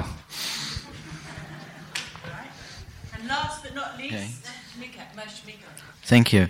Um, yeah, just some uh, brief comments, mainly focusing on on uh, lifelong learning as well, or continuous training and education. Um, I think we need to be clear on what, what type of, uh, what's the objective of uh, lifelong education in individual cases. It's very different if you actually have to change your job completely and have a break in your biography and you want to, you know, um, uh, turn somebody who's uh, been working for an insurance company into a nurse. That's probably going to be a very, very different story from that kind of training that we need when we look at the 35. So these are the 12 to 15 percent of, you know, job changes that we foresee in Germany over the next 10 to 15 years there's another 35 to 40% of people where we say half or maybe even more than half of their tasks in their current jobs are going to change, but the, they will stay in their jobs. They need much more training as well. And that raises the question how do you turn a company into a better place for learning new skills, even the soft skills? Because I think while it is ideal to learn them at the, young, at the youngest possible age, somehow we also need to scale them, this kind of learning into companies. Um, and here I think um, uh, we really need to think about new ways of working together between the social partners and the government to actually scale programs, especially into small and medium enterprises that don't have an HR um, department that takes care of their training, that might not even know what kind of skills they have present in their company, which is something even the large companies don't know. But I, I think these are very different um, uh, kind of training objectives. Um, and systems need to be able to respond to both. And I wanted to um, answer to a question on the barriers because you know we've been talking about how it doesn't work right now, and I agree with that. The barriers that we see most um, is, of course, uh, material ones. First of all, um, time you don't work because you get a training, you know, still requires some kind of income. That is the big that is the big cost um, around training. Not so much paying the actual training, but you know, the opportunity cost um, uh, of training, if you like. Um, that is very expensive, and this is where we also see a lot of reluctance um, on the part um, both of employers to, to keep financing it, but also um, on the part of uh, especially the low-skilled um, uh, workers that actually really depend on their on their income every month. and can't just take some time off. so I think this is one uh, one issue, and then the other one there is um, if we do want to um, uh, talk about barriers, we also need to talk about the maybe immaterial ones. Um, if, if they are so immaterial, which is the orientation and coaching that, that Stefano also mentioned. I think this is supremely important. Um, why is it that high skilled people, you know, who can afford it, um, uh, do their training? Not just because they can afford it, also because they actually know what is the logical next kind of skill, or you know, it can be a micro skill, can be a micro degree, or whatever that people want to do. They actually know because it fits into into their um, personal, let's say, uh, projet professionnel, as you say in France. Yeah, um, they have a vision of that. Um, this is something that is that is very difficult, I think, to to um, uh, explain um, to people that are at a, at a, different end of the skill spectrum. Um, and we haven't really solved the question of who can do it, how is it done effectively, and where. And I think these are these are these are issues where we will have to reform our employment agencies because they're the only ones that reach really everyone. Right, thank you.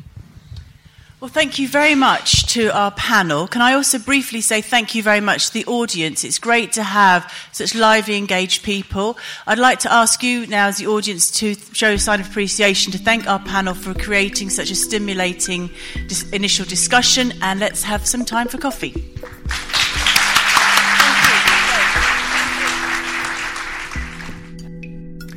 Fin de la première partie de notre podcast, le travail à l'ère du digital, les défis de la quatrième révolution industrielle en Europe.